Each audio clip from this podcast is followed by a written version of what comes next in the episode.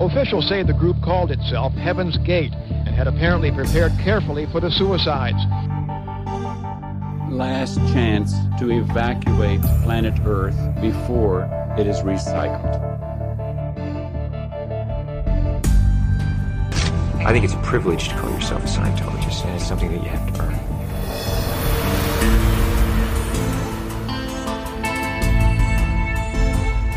Sekta. Der Podcast über Sekten und religiöse Sondergemeinschaften. Now we're looking to the key that is within every heart and breast. And I, God that came from the earth of earth.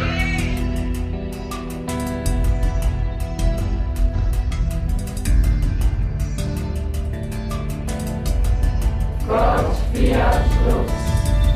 Gott fiat lux.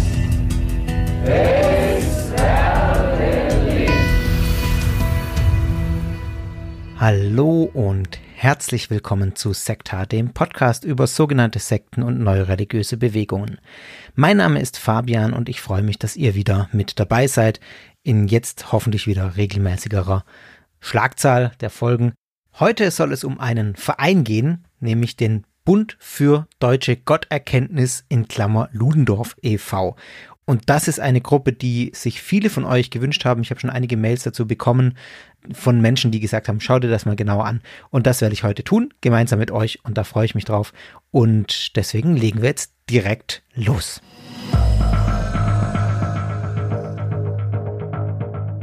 Wenn wir auf den Bund für Gotterkenntnis in Klammer Ludendorff e.V., was es mit diesem merkwürdigen Namen auf sich hat, erkläre ich gleich noch, äh, schauen, dann müssen wir einige Jahre zurück in der Geschichte Deutschlands.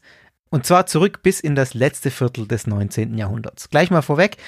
Vieles von dem, was ich jetzt zur Geschichte vor allem sagen werde, basiert auf einem Artikel von Timo Büchner, der auf der Webseite der Heinrich-Böll-Stiftung in Baden-Württemberg auch abrufbar ist, ähm, der das einfach sehr ausführlich dargestellt hat. Ich habe das natürlich dann nochmal an einigen Stellen angereichert, aber so diese Grundstruktur basiert einfach äh, ziemlich viel auf diesem Artikel, weil der einfach sehr gut ist. Und wenn euch das weiter interessiert, das ist ein sehr ausführlicher Artikel, der ähm, auch nochmal besonders in den Fokus nimmt, die, die ähm, Geschichte oder die, die Aktivitäten des Bundes für Gotterkenntnis in Baden-Württemberg vor allem dann schaut euch den an. Ich verlinke euch den natürlich prominent in den Shownotes. Aber jetzt gehen wir in Medias Res. Wir schauen auf das letzte Viertel des 19. Jahrhunderts, nämlich auf die völkische Bewegung. Und die erste Frage, die sich mir in der Recherche auch gestellt hat, ist, was ist denn eigentlich völkisch? Was bedeutet das? Man hört es heutzutage aller Orten, gerade mit Blick auf gewisse rechtsextreme, rechtsradikale Strömungen. Da wird sehr gerne das Stichwort völkisch damit verbunden.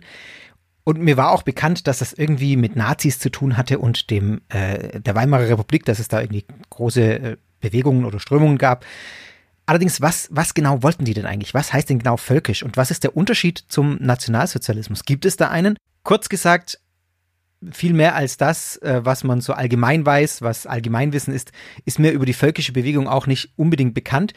Deswegen äh, dachte ich, ich kenne da jemanden. Meinen lieben Podcast-Freund Ralf Krabuschnik vom Déjà-vu Geschichte Podcast, den ihr hier auch schon in diversen Crossover-Folgen gehört habt. Und ihn habe ich gebeten, mir doch mal zu erklären, was ist eigentlich genau völkisch? Was wollte die völkische Bewegung? Was waren die Ziele und was steckt da dahinter? Und jetzt hört ihr ihn für ungefähr sechs Minuten, wie er sich daran abarbeitet. Viel Spaß. Hallo Fabian, hallo liebe Sektorhörerinnen. Puh, ja.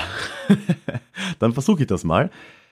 Erstmal, ich glaube, Fabian, du hast sehr recht, dass dieser Begriff völkisch schon eine Einordnung braucht, weil heute wird er, in meiner Wahrnehmung zumindest, ziemlich frei verwendet und steht oft eigentlich ja synonym für Begriffe wie rechtsextrem oder neonazistisch.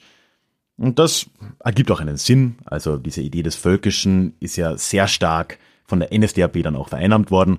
Konsequenterweise stehen die auch nach 1945 in der öffentlichen Wahrnehmung in einer sehr engen Verbindung.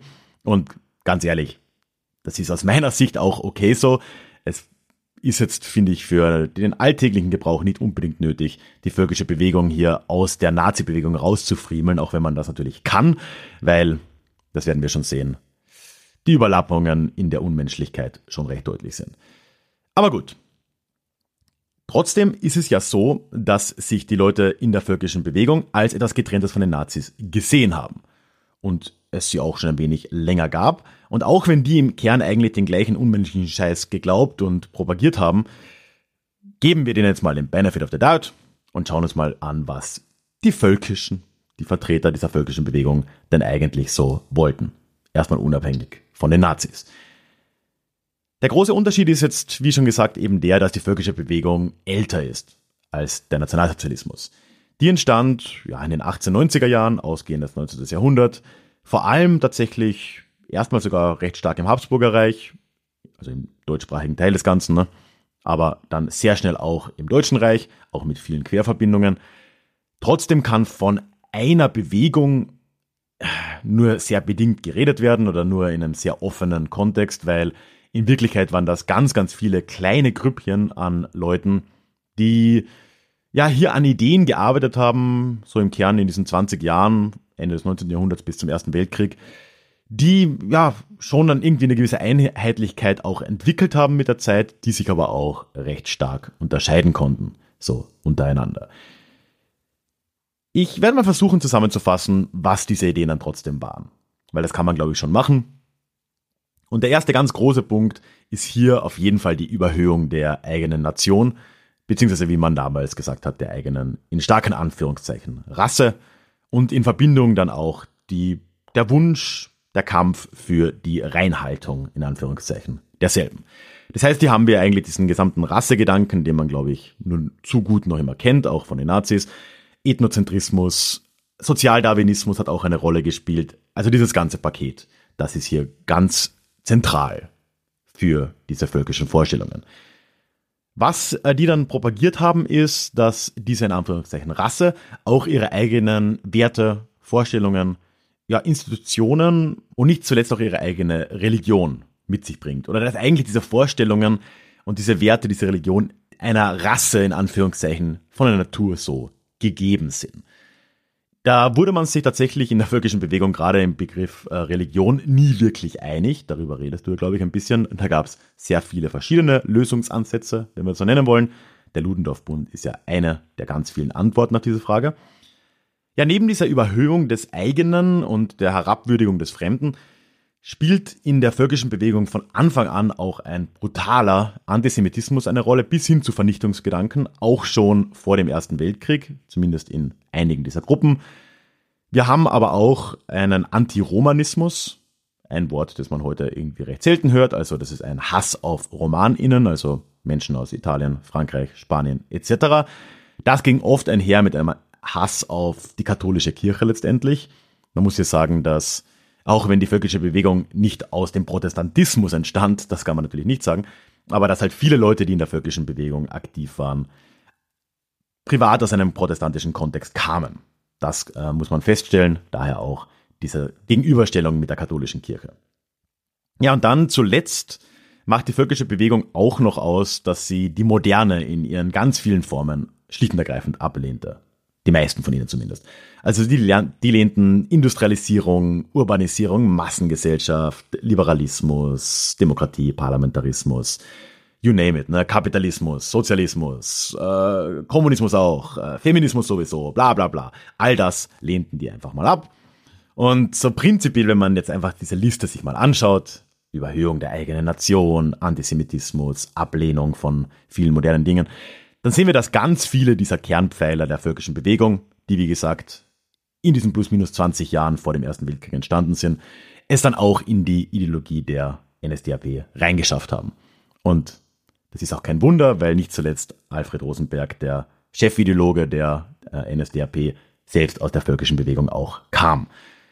Es gibt ein paar interessante, ja, sagen wir mal, Ausnahmen. Äh, ich würde sagen, gerade diese Ablehnung der Massengesellschaft und der Massenbewegung, die gab es in der NSDAP ja gerade nicht. Also das ist ja ein faschistisches Ideal quasi, dass man die Massen mobilisiert und agitiert und all diese Dinge. Aber sonst hat schon sehr viel von diesen Vorstellungen auch in den Narzissmus reingeschafft. Man kann also jetzt zusammenfassend sagen, dass der Nationalsozialismus in seinem ideologischen Kern sehr stark, wenn nicht sogar fast ausschließlich, auf völkischen Vorstellungen aufgebaut hat. Auch wenn sich dann personell gesehen viele sogenannte Altvölkische, also die da früher tätig waren, schwer damit getan haben, zur NSDAP oder zum Narzissmus überzuwechseln. Der größte Reibungspunkt dabei, neben dem guten alten männlichen Ego, war wahrscheinlich tatsächlich diese Divergenz in den Vorstellungen bezüglich Religion. Dass da eben Völkische oft andere Vorstellungen hatten als viele führende Nazis. Aber gut, darüber redest du ja gerade in dieser Folge und ich denke, das kannst du auch um Längen besser. Naja, das werden wir sehen. Lieber Ralf, vielen Dank für äh, deine Einordnung, äh, die mir doch nochmal äh, viel geholfen hat, das einfach so kurz präzise zu hören. Was ist das eigentlich? Also um es in meinen Worten nochmal zu sagen, die völkische Bewegung ist eine antisemitische, war eine antisemitische, nationalistische, rassistische und auch militaristische Bewegung im Kaiserreich, in der Weimarer Republik und hat vor allem jetzt ähm, ja in Ralfs Worten die Überhöhung der eigenen Nation propagiert, die deutsche Eigenart könnte man vielleicht auch sagen und ein ganz wesentlicher Punkt war auch der Rassenkampf gegen die jüdische Bevölkerung. An der Stelle vielleicht mal eine Anmerkung, weil ich es gerade merke. Also ich werde ganz viele Begriffe verwenden, die man heute nicht mehr verwendet, zum Beispiel den Begriff Rasse äh, und auch ganz viele Sachen, äh, wo es mir schwerfällt, dies so zu sagen, aber es ist einfach eine geschichtliche Sache jetzt in dem Kontext, ähm, später dann nicht mehr, leider nicht mehr nur geschichtlich, sondern auch äh, in, in der Gegenwart. Aber ich werde jetzt darauf verzichten, an allen Stellen immer äh, Anführungszeichen zu sprechen denkt euch die bitte dazu. Das stelle ich jetzt einmal vorab. Ich rede hier ganz viel in dicken, dicken Anführungszeichen. An manchen Stellen sage ich es wahrscheinlich trotzdem, weil ich es vergesse oder weil es mir einfach äh, trotzdem schwerfällt. Aber das sei einfach nur mal vorab gesagt. Gerade was die Differenzen zum Nationalsozialismus angeht, die Ralf ja auch äh, ausgeführt hat, so ein bisschen ähm, diese Differenz in, in der Kirchenpolitik könnte man vielleicht auch sagen oder in den kirchenpolitischen Vorstellungen zwischen völkischer Bewegung und Nationalsozialismus. Das wird jetzt gleich auch in der Geschichte nochmal eine Rolle spielen weil das ein wesentlicher Punkt ist, in dem sich eben Nazis von vielen Völkischen unterscheiden, eben auch von der Ludendorff-Bewegung. Machen wir das mal ein bisschen konkret, gerade was die völkische Bewegung angeht, anhand von äh, ja, konkreten Verbänden, die man ja, kennen sollte, glaube ich, um die Ludendorff-Bewegung zu verstehen, beziehungsweise die man hier erwähnen muss, weil die Ludendorff-Bewegung letztlich daraus hervorgegangen ist. Also im völkischen, äh, in der völkischen Bewegung äh, im ausgehenden 19. Jahrhundert hat eine führende Rolle der sogenannte Alldeutsche Verband gespielt. Der Alldeutsche Verband wiederum war dafür verantwortlich, dass es einen deutsch-völkischen Schutz- und Trutzbund gab. Der wurde 1919 gegründet, also nach dem Ersten Weltkrieg. Und dieser deutsch-völkische Schutz- und Trutzbund, der ist ganz wesentlich, denn der wurde Anfang der 20er Jahre zu einer Massenorganisation. Das muss man historisch auch wieder einordnen. Das wisst ihr wahrscheinlich alles oder vieles aus, äh, ja, aus der Schulzeit. Die tiefgreifende Umbruchphase nach dem Ersten Weltkrieg, da gab es bürgerkriegsähnliche Zustände. Es gab äh, eine Inflation, die dann irgendwann ihren Höhepunkt fand. Es gab eine verbreitete, weit verbreitete Orientierungslosigkeit in der Bevölkerung. Es gab eine Unsicherheit. Und all das, dieses ähm, Gemisch, hat einen günstigen Nährboden geliefert für antisemitische und völkische Propaganda, die ja auch schon vorher da war die aber eben da auf einen ganz fruchtbaren Boden gefallen ist. So war es, dass der Deutschvölkische Schutz- und Trutzbund 1919, Ende 1919 schon äh, 25.000 Mitglieder hatte in 85 Ortsgruppen und dann drei Jahre später 1922 fast 200.000 Mitglieder hatte in über 600 Ortsgruppen. Also der ist rasant gewachsen in diesen äh, Jahren. Und in diesem Schutz- und, Trutz, Trutz, Schutz und Trutzbund hat man ähm, von seinen Mitgliedern den Nachweis einer arischen Abstammung verlangt. Und das Vereinssymbol war das Hakenkreuz, das die Nazis später auch übernommen haben. Die einzelnen Ortsvereine, die haben sich vor allem äh, mit völkischen Rassetheorien beschäftigt, mit der sogenannten Deutschtumsforschung. Äh, es gab Sonnenwendfeiern als ja, rituelle äh, Events und Jugendwanderungen. Also auch da hatte man schon früh die Jugend im Blick, die jungen Menschen, um die einfach da ranzuführen an diese Ideologie. Einmal im Jahr wurde der Deutsche Tag einberufen. Das war so eine Art Hauptversammlung dieses deutsch-völkischen Schutz- und Trutzbundes, der ähm, ja tatsächlich in dieser frühen Weimarer Republik die damals größte völkisch-antisemitische Organisation dargestellt hat. Also das war nicht irgendwie eine Nebensache, sondern das war ein ganz, ganz großer, äh, ein, eine ganz große Verbindung. Die Haupttätigkeit des Bundes bestand jetzt vor allem darin, ähm, dass man geschichtsrevisionistische Propaganda verbreitet hat. Äh, man wollte zum Beispiel die deutsche Kriegsniederlage und die Revolution von 1918, 1919 revidieren. Die Hauptstoßrichtung dieser Aktivitäten hat sich vor allem gegen bürgerliche und sozialdemokratische Vertreter in der Weimarer Republik gerichtet, also gegen auch die Institutionen der Weimarer Republik, es war demokratiefeindlich äh, und natürlich gegen die jüdische Bevölkerung, die auch jetzt ja freien Zugang zu hohen Staatsämtern erhielt in dieser Zeit der Weimarer Republik. Ein ganz bekanntes Motiv, bis heute in rechtsextremen Kreisen verbreitet ist, äh, diese Propaganda oder dieses Motiv der jüdischen, angeblichen jüdischen Weltherrschaft, nach denen die Juden streben würden. Wichtigstes Beweisstück, auch heute noch weit verbreitet, die äh, nachweislich gefälschten Protokolle der Weisen von Zion, in denen diese angeblichen Pläne dargelegt werden sollen, ähm, was aber wie gesagt äh, nachweislich gefälscht ist. Also das ähm, ist absoluter Bullshit. Mit einher ging eine hemmungslose Hetze gegen demokratische oder Vertreter der Demokratie und als verjudet geltende linke Politiker.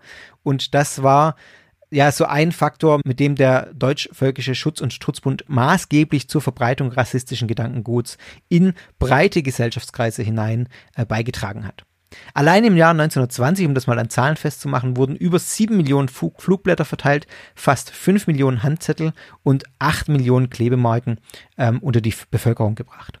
Ralf hat es schon gesagt, das Völkische hatte mit der nationalsozialistischen Bewegung sowohl ideologische als auch personelle Schnittmengen, da kommen wir gleich noch drauf. Aber ganz wichtig ist, dass jetzt dieses, äh, ja, diese Situation dazu geführt hat, dass ganz bedeutende Mitglieder des Nationalsozialismus oder der Nationalsozialisten später ähm, mit Hilfe der völkischen Vereinigungen vorankamen. Also das war quasi eine Art Nährboden und eine, ein, ein, System, in dem sich äh, die sich sehr gut entwickeln konnten, sehr gut äh, vorankommen konnten und auch zu mächtigen Positionen kommen konnten.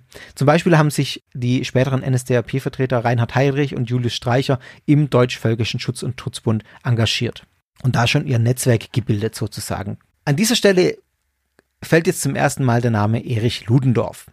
Ich sage nur zwei, drei Sätze zu seiner Biografie. Erich Ludendorff wurde 1865 geboren. Im Ersten Weltkrieg war er Generalquartiermeister und Stellvertreter von Paul von Hindenburg, dem Chef der dritten obersten Heeresleitung. Und damit hatte er ganz entscheidenden Einfluss auf die deutsche Kriegsführung und Politik. Also er war Veteran im Ersten Weltkrieg, er war General im Ersten Weltkrieg, er war ähm, ein, ein sehr, sehr angesehener Militär und er spielte diverse Schlüsselrollen bei mehreren Schlachten. Hier sei nur genannt ähm, zum Beispiel die Schlüsselrolle beim Sieg in der Tannenberg-Schlacht, wo die russische Armee ähm, geschlagen wurde. Das Stichwort Tannenberg wird uns gleich nochmal begleiten. Und er war auch maßgeblich für die gescheiterte deutsche Frühjahrsoffensive 1918 verantwortlich. Also er war ein wirklich hoher Militärvertreter, der als ja auch ein hohes Ansehen genoss unter der deutschen Bevölkerung und er war durchaus sehr bekannt. Ludendorff war auch einer derer, die die Dolchstoßlegende verbreitet haben. Also ähm, nicht nur einer, der sie unterstützt hat, sondern einer, der sie in die Welt gesetzt hat, war er. Die Dolchstoßlegende war eine Verschwörungstheorie, die von der deutschen obersten Heeresleitung verbreitet wurde. Sie hat darauf abgezielt, dass man die Verantwortung für die militärische Niederlage Deutschlands im Ersten Weltkrieg ähm, nicht einräumen wollte, sozusagen, oder nicht dem Militär zuschreiben wollte, sondern hauptsächlich der äh, Sozialdemokratie oder anderen demokratischen Politikern und dem äh, in Anführungszeichen bolschewistischen Judentum. Ähm, die sah man verantwortlich dafür und die Theorie sagte eben, nee, wir sind nicht militärisch geschlagen worden während des, äh, äh, während des, Welt während des Krieges. Das deutsche Heer ist ungeschlagen, sondern wurde nur, nur durch äh, vaterlandslose Zivilisten, wie es heißt, aus dem eigenen Land eben von hinten wie mit einem Dolch verraten. Ludendorff war nun nach dem Ersten Weltkrieg ideologisch schwer erschüttert. Er äh, schwebte in diesem Nichts oder auch auf diesem Nährboden, den ich gerade genannt habe in dieser Verunsicherung. Er schloss sich dann der völkischen Bewegung an. Er war vorher da ihr schon zugetan, aber schloss sich dann eben da nach dem Ersten Weltkrieg aktiv äh, in dieser Bewegung ähm, an und, und beteiligte sich aktiv. Er versuchte dann auch, da so ein bisschen eine Führungsrolle zu übernehmen und versuchte die einzelnen Strömungen zu einem, äh, zu einen. Das Ziel war ein gesamtvölkisches Großdeutschland. Und er kämpfte eben, äh, ja, wie die völkische Bewegung insgesamt gegen die Weimarer Demokratie. Er war beteiligt am Kap Lüttwitz-Ludendorff-Putsch 1920 und er war auch beteiligt am Hitler-Ludendorff-Putsch äh, 1923. Und da sieht man schon, es gab Kontaktflächen mit Adolf Hitler und während Adolf Hitler wegen seiner führenden Rolle beim Marsch auf die Feldherrenhalle in München im Gefängnis saß, versuchte Ludendorff den Zusammenschluss der völkischen Bewegung voranzutreiben. Also er hat dann, ähm, während Hitler außer, ähm, außer Sicht war, sozusagen versucht, die völkische Bewegung zu einen und ähm, zu einer starken Kraft zu machen. Nach der Haftentlassung 1924 äh, brach Ludendorff mit Hitler also aus der vorherigen Kooperation wurde Konkurrenz um die Vormachtstellung im gesamtvölkischen Lager. Und das ist ein entscheidender Punkt, dieser Bruch Ludendorff mit Hitler. Bis heute ist es nämlich so, wenn man auf die Webseite der Ludendorff-Bewegung schaut, auf, den, auf die Webseite äh, ludendorff.info, die Webseite des Bundes für Gotterkenntnis in Klammer Ludendorff, dann heißt es dort, oder ist das ein Argument, das man dort auch findet, Ludendorff war kein Nationalsozialist, er kämpfte gegen Hitler, er engagierte sich aktiv gegen Hitler. Das ist wahr, aber wenn man auf der Webseite schaut, dann suggeriert das immer, er hat das aus einer Opposition gegen Hitler aus ideologischen Gründen auch getan. Und das ist eben nicht wahr. Dass er gegen Hitler gekämpft hat, ist nur ein Teil der Wahrheit und äh, der andere Teil ist noch wichtiger, finde ich, in diesem Kontext. Denn er hat nicht gegen Hitler gekämpft, weil er gegen dessen Antisemitismus war, weil er gegen dessen Rassismus war, weil er gegen dessen Ideologie war, weil er seine Ideologie verachtete. Er war kein ideologischer Fundamentalopponent gegen die nationalsozialistische Ideologie, sondern es war ein Konkurrenzkampf im gleichen Lager. also Ludendorff war genauso Rassist, er war genauso Antisemit ähm, wie Hitler auch. Es war ein Machtkampf im selben Lager. Und das ist ein ganz wesentlicher Unterschied dazu zu sagen, ob jemand gegen Hitler äh, gekämpft hat, weil er dessen menschenverachtende Ideologie nicht teilte oder weil er seine Ideologie teilte und eben stattdessen seine Macht äh, wollte. Also, ihr versteht, glaube ich, was ich meine. Und auf der Webseite wird immer suggeriert, oder da, wenn man da nicht genau hinschaut, dann wirkt das so, als würde da gesagt, ja, er hat ja gegen Hitler gekämpft. Aber aus welchen Gründen ist nicht ganz unwesentlich in diesem Kontext, sage ich mal. Jetzt betritt eine weitere Person die Bühne, nämlich Mathilde Ludendorff. Und Mathilde Ludendorff, hier auch ein paar Sätze zur Biografie, wurde 1877 geboren als Mathilde Spieß. Sie war eine äh, Pastorentochter Sie beginnt eine Ausbildung als Lehrerin, studiert dann aber später Medizin, schließt dieses Studium auch ab und promoviert sogar 1913 in Medizin, im Fach Medizin. Sie ist dann Assistenzärztin. Ab 1915 arbeitet sie als Nervenärztin in Garmisch-Partenkirchen und ab 1916 beschäftigt sie sich mit Philosophie und entwickelt dann aus den Erkenntnissen der biologischen Entwicklungslehre und einer ja, sehr rassistisch und antisemitisch begründeten Weltanschauung eine deutsch-völkische Glaubenslehre. Ihr erster Mann, äh, von Chemnitz hieß der, der stirbt 1917. Sie heiratet dann wenige Jahre später, 1919, ähm, Major AD Edmund Georg Kleine. Da lässt sie sich wieder scheiden 1921. Sie ist also eine Verwitwete von Chemnitz, eine geschiedene Kleine. Und um 1920 nimmt Mathilde Ludendorff erste Kontakte zur nationalsozialistischen Bewegung und zur völkischen Bewegung auf. Und in der Folge referiert sie im Rahmen verschiedener Tagungen ähm, über ihre Philosophie, die sie ja entwickelt hat, äh, über ihre Weltanschauung, über die wir später noch ausführlicher reden werden. Und sie wird sogar auch Adolf Hitler vorgestellt. Also es gab wohl Begegnungen von Mathilde Ludendorff und Adolf Hitler, der sie aber abgewiesen haben soll. 1923 lernt sie Erich Ludendorff kennen durch Gottfried Feder, den Autor des NSDAP-Programms. Also das war ein gemeinsamer Bekannter sozusagen. Und da sieht man auch wieder diese engen Ver Verzahnungen von nationalsozialistischer Bewegung und völkischer Bewegung und dass das alles so ein Konglomerat ist ähm, und es da diverse Machtkämpfe gibt, wer da eben jetzt die, die Vorhandstellung ähm, oder die, die Vormachtstellung in dieser Bewegung bekommt und ja, wer da eben das Sagen hat. 1923 heiratet sie dann Erich Ludendorff als dritten Ehemann äh, in Tutzing in Bayern.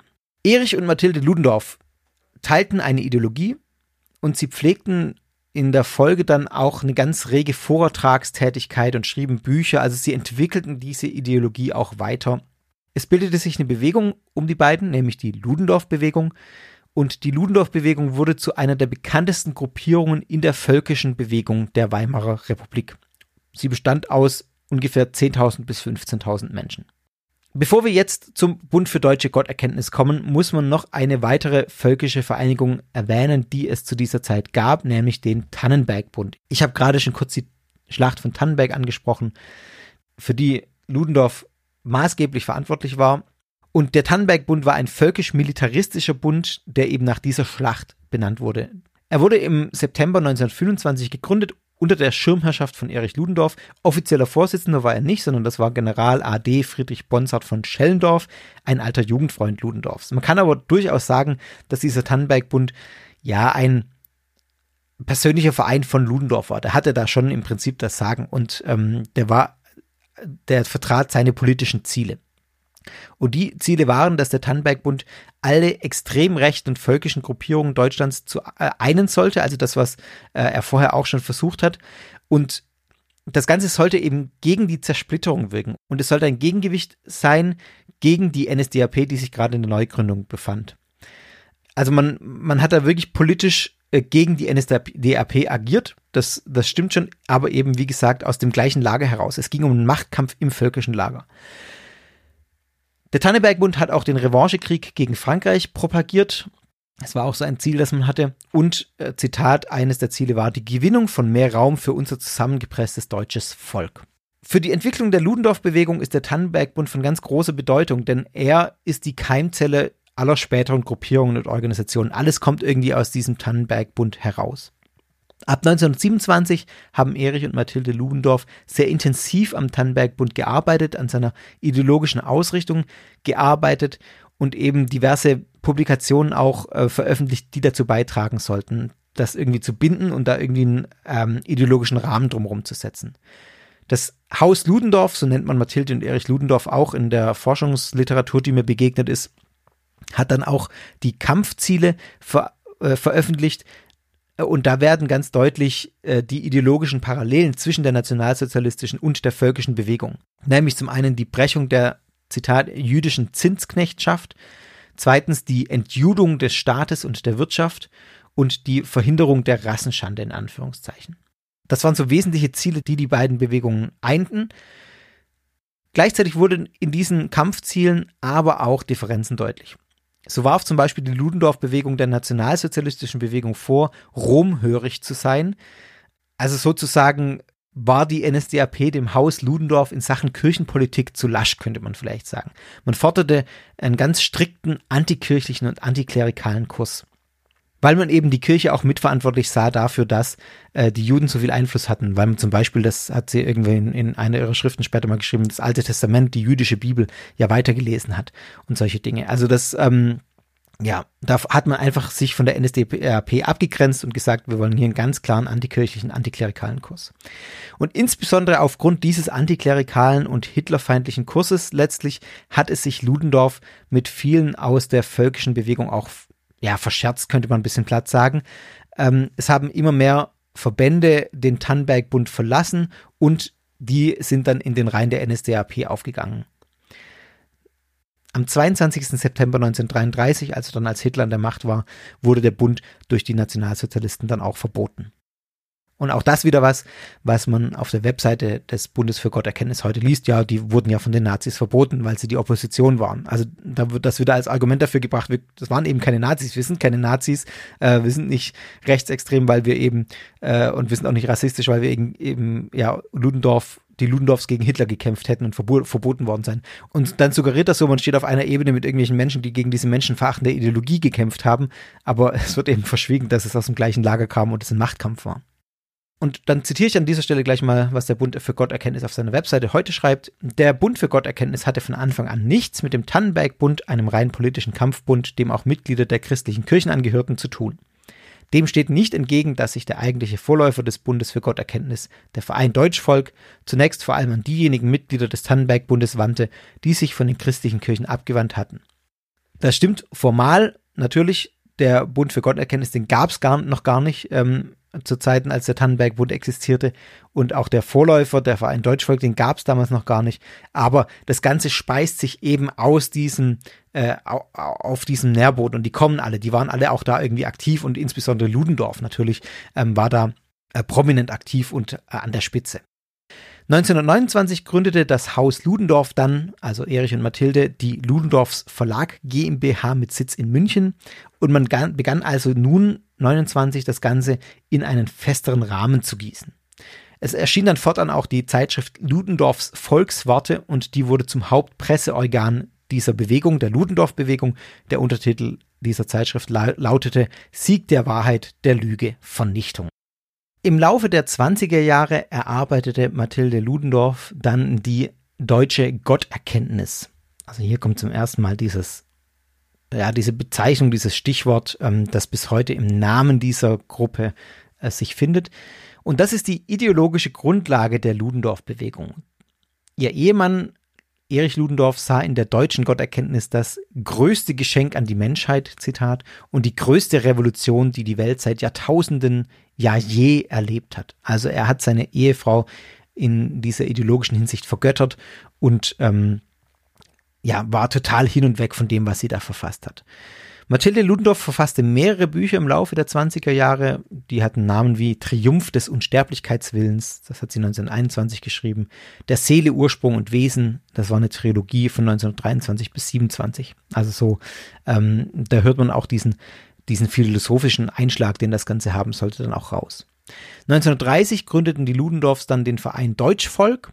Das war zunächst ein Nebenzweig des Tannenberg-Bundes ähm, der dann später verboten wurde. Der Verein Deutschvolk hatte nun das Ziel, dass Mathilde Ludendorffs Ideologie der deutschen Gotterkenntnis in einen institutionellen Rahmen kommen soll. Das war also ein weiterer Schritt dessen, dass man neben dieser Verlagsgründung ähm, ja das Ganze, dem Ganzen einen ja, einen Rahmen geben wollte, eine Religionsgemeinschaft. Und das war nämlich das Ziel äh, dieses Vereins Deutschvolk, warum man den überhaupt gegründet hat, dass man die Ideologie der deutschen Gotterkenntnis ähm, als Religionsgemeinschaft etablieren wollte, im Sinne der Weimarer Reichsverfassung auch anerkannt werden wollte als äh, ordentliche Religionsgemeinschaft. Man legte in dem Verein einen besonderen Fokus auf die Kinder- und Jugenderziehung, weil man auch früh diese ideologische Bindung schaffen wollte. Man gründete ein neues offizielles Publikationsorgan, nämlich die Zeitschrift Am Heiligen Quell deutscher Kraft, die ab 1930 dann auch im Ludendorfer Verlag erschienen ist. Und auch wenn es viele inhaltliche Überschneidungen gab, wuchs gegen Ende der Weimarer Republik zunehmend die Konkurrenz zwischen der nationalsozialistischen Bewegung und der völkischen Bewegung, speziell dem Tannenbergbund und dem Deutschvolk. Also man hat sich da immer mehr ähm, das äh, ja immer mehr abgespalten oder immer mehr äh, sich in Konkurrenz gesehen. Das habe ich ja vorhin auch schon gesagt, dass sich die einzelnen Verbände dann gelöst haben, aber eben diese Konkurrenz dann zwischen den Verbleibenden noch immer stärker wurde. Am 30. Januar 1933 wird Adolf Hitler dann zum Reichskanzler ernannt und damit ist das Ende der Weimarer Republik besiegelt. Und noch im selben Jahr, also da lässt sich Hitler dann auch nicht lang lumpen, am 22. September 1933 werden sowohl der Tannenbergbund als auch der Verein Deutschvolk verboten. Also hier aber nochmal, ich, ich äh, werde nicht müde, das zu betonen, weil, weil es eben ähm, gerade, wenn man dem Bund für Gotterkenntnis begegnet, so wichtig ist, das wirklich klar zu kriegen. Das wird nicht verboten, weil er der Tannenberg-Bund oder das Deutschvolk äh, eine ideologische Fundamentalopposition gemacht hat gegen Hitler, sondern weil es sich um Konkurrenten der NSDAP und Hitler handelte, die im gleichen Gebiet unterwegs waren, im, gleich, im gleichen ideologischen äh, Nährboden unterwegs waren. Und es war so, dass äh, die Zeitschrift Ludendorffs Volkswarte zwar verboten wurde, aber die Zeitschrift am Heiligen Quell Deutscher Kraft nicht, also das äh, Publikationsorgan von dem Deutschvolkverein, das blieb weiter bestehen und so konnten Erich und Mathilde Ludendorff weiter ihre Publikationstätigkeit fortsetzen. Man hat sie also nicht komplett stumm geschalten. Aber sie haben sich fortan deutlich gemäßigter geäußert, was die Kritik an der NSTAP anging, weil man eben das nie aufs Spiel setzen wollte, dass man da auch noch verboten wird. Und das hatte dann wiederum zur Folge, dass sich in den ähm, Folgejahren die beiden Bewegungen wieder etwas angenähert haben. Die Ludendorff-Bewegung und ähm, die äh, nationalsozialistische Bewegung und es sogar dann so weit kam, dass es am 30. März 1937 eine Aussprache gab zwischen Erich Ludendorff und Adolf Hitler. Und diese Aussprache hat durchaus Wirkung gezeigt, nämlich Hitler hat anschließend die Gründung eines nationalreligiösen Vereins erlaubt und so entstand nun der Bund für deutsche Gotterkenntnis. Das muss man sich auch mal auf der Zunge zergehen lassen. Also letztlich äh, entsteht der Bund für deutsche Gotterkenntnis unter diesem Namen. Also was da war, war natürlich vorher schon alles da, aber unter diesem Namen mit der Genehmigung Adolf Hitlers, nachdem es eine Aussprache zwischen Erich Ludendorff und ihm gab. Hitler hat dann den Verein auch als Religionsgemeinschaft anerkannt und die deutsche Gotterkenntnis auch als mögliche Konfession im nationalsozialistischen Staat anerkannt. Im selben Jahr starb Erich Ludendorff dann am 20. Dezember 1937 und er bekam ein großes Staatsbegräbnis in München gegen seinen ausdrücklichen Willen und gegen den ausdrücklichen Willen von Mathilde Ludendorff. Auch darauf legt der Bund für Gotterkenntnis heute großen Wert, dass es zwar ein Staatsbegräbnis für Erich Ludendorff gab, aber eben gegen seinen und Mathildes Willen. Im Jahr 1938 folgten, das wisst ihr alle, die Novemberprogrome gegen die jüdische Bevölkerung in Deutschland. Und wenige Monate nach diesen grausamen Progromen veröffentlichte Mathilde Ludendorff das, was die Historikerin Anna Spielker, die sich sehr ausführlich mit äh, Mathilde Ludendorff auseinandergesetzt hat, als publizistischen Höhepunkt ihrer antisemitischen Polemik bezeichnet. Nämlich das Buch Die Judenmacht, ihr Wesen und Ende. Und das ist ein Sammelband, der Artikel von Erich und Mathilde Ludendorff aus den 1920er und 1930er Jahren gebündelt hat. Ähm, abrufbar ist er unter archive.org im, äh, im Original. Ich verlinke euch den auch, da könnt ihr das als PDF, wenn euch, wenn ihr nichts Besseres zu tun habt, den komplett nachlesen. Ich habe es teilweise gemacht äh, und zitiere jetzt ein paar Dinge daraus. Ja, und es ist, glaube ich, ganz gut, das auch im Original zu zitieren. Bitte hört das jetzt als solches, als historisches Dokument, das aber deutlich zeigt, auf welchem äh, ideologischen Gedankengut die Ludendorff-Bewegung unterwegs ist. Und ähm, wenn man Mathilde Ludendorff als so eine große Philosophin bezeichnet, dann gehört eben das eindeutig mit dazu. Und das lässt sich auch nicht so abtrennen. Denn ihre Gotterkenntnis beruht ja auch auf diesem Weltbild, das sie da entfaltet. Also in diesem Buch schrieb Mathilde Ludendorff, Zitat, des Juden religiöses Ziel ist ein politisches, die Unterjochung und Enteignung aller Völker. Christen und Freimaurer unterstützten dabei, so Mathilde Ludendorff, das jüdische Weltherrschaftsziel. Sie seien Kampfscharen Judas und in Anführungszeichen künstliche Juden. Also Christen sind in der Weltanschauung Mathilde Ludendorffs künstliche Juden, also im Prinzip ja auch wie Juden zu behandeln. So kann man es ja dann auch deuten. Mathilde Ludendorff propagierte den, so nennt sie das, volkrettenden Antisemitismus und dazu schreibt sie, Zitat, es sei hohe Zeit, den Antisemitismus ethisch in der Seele jedes Deutschen tief zu untermauern, damit die Versuche der Verharmlosung der Rolle der Juden in unserem Volke und wenn möglich in anderen Völkern der Erde nicht mehr gelingen können. Im Handeln des NS-Staates gegenüber der jüdischen Bevölkerung sah Mathilde Ludendorff einen Abwehrkampf der deutschen Rasse gegen das jüdische Volk. So bezeichnet sie das. Und jetzt kommt nochmal ein längeres wörtliches Zitat aus diesem Buch. Am Ende der Einleitung schreibt sie nämlich folgendes, habe ich extra für euch nochmal rausgesucht. Möge denn dies Werk in unseren Geistkampf seine Aufgabe in reichem Maße erfüllen, das Unheil bannen, die Judenfrage als erledigt anzusehen, das Unheil verhüten, das unser Volk auf halbem Wege innehält und seinen Kindern immer noch die Judenbibel als Wort Gottes in vertrauensvolle Hände übergibt. Die Einsicht, was noch getan werden muss, mindert wahrlich nicht die Wertung dessen, was in den letzten Jahren verwirklicht wurde. Also hörbar deutlich und krass hier. Zum einen die Warnung nach den Novemberpogromen.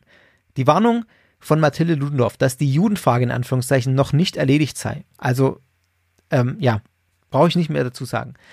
Hörbar auch sehr, finde ich, in diesem Abschnitt die wohlwollende Formulierung gegenüber dem, was erreicht wurde. Also man hört hier diese sanfteren Töne gegenüber Hitler und der NSDAP raus. Nämlich, dass äh, das, was kommen muss, die Einsicht dessen, das, was kommen muss, äh, nicht die Wertung dessen mindert, was passiert ist. Also Gutheißen des Vergangenen und noch Forderung von dem, dass noch viel mehr passieren muss. Also es ist schon sehr, sehr krass und sehr, sehr deutlich, wie ja Mathilde Ludendorff hier in dieser Ideologie aufgeht und in diesem Antisemitismus aufgeht. Und dagegen, gegen das, was ich gerade vorgelesen habe, stelle ich nochmal eine Formulierung auf der Webseite des Bundes für Gotterkenntnis unter der Seite, äh, da gibt es eine Unterseite, was wir sind und was wir nicht sind. Und da wird, werden verschiedene Behauptungen aufgeführt und dann werden diese Behauptungen anscheinend entkräftet oder angeblich entkräftet.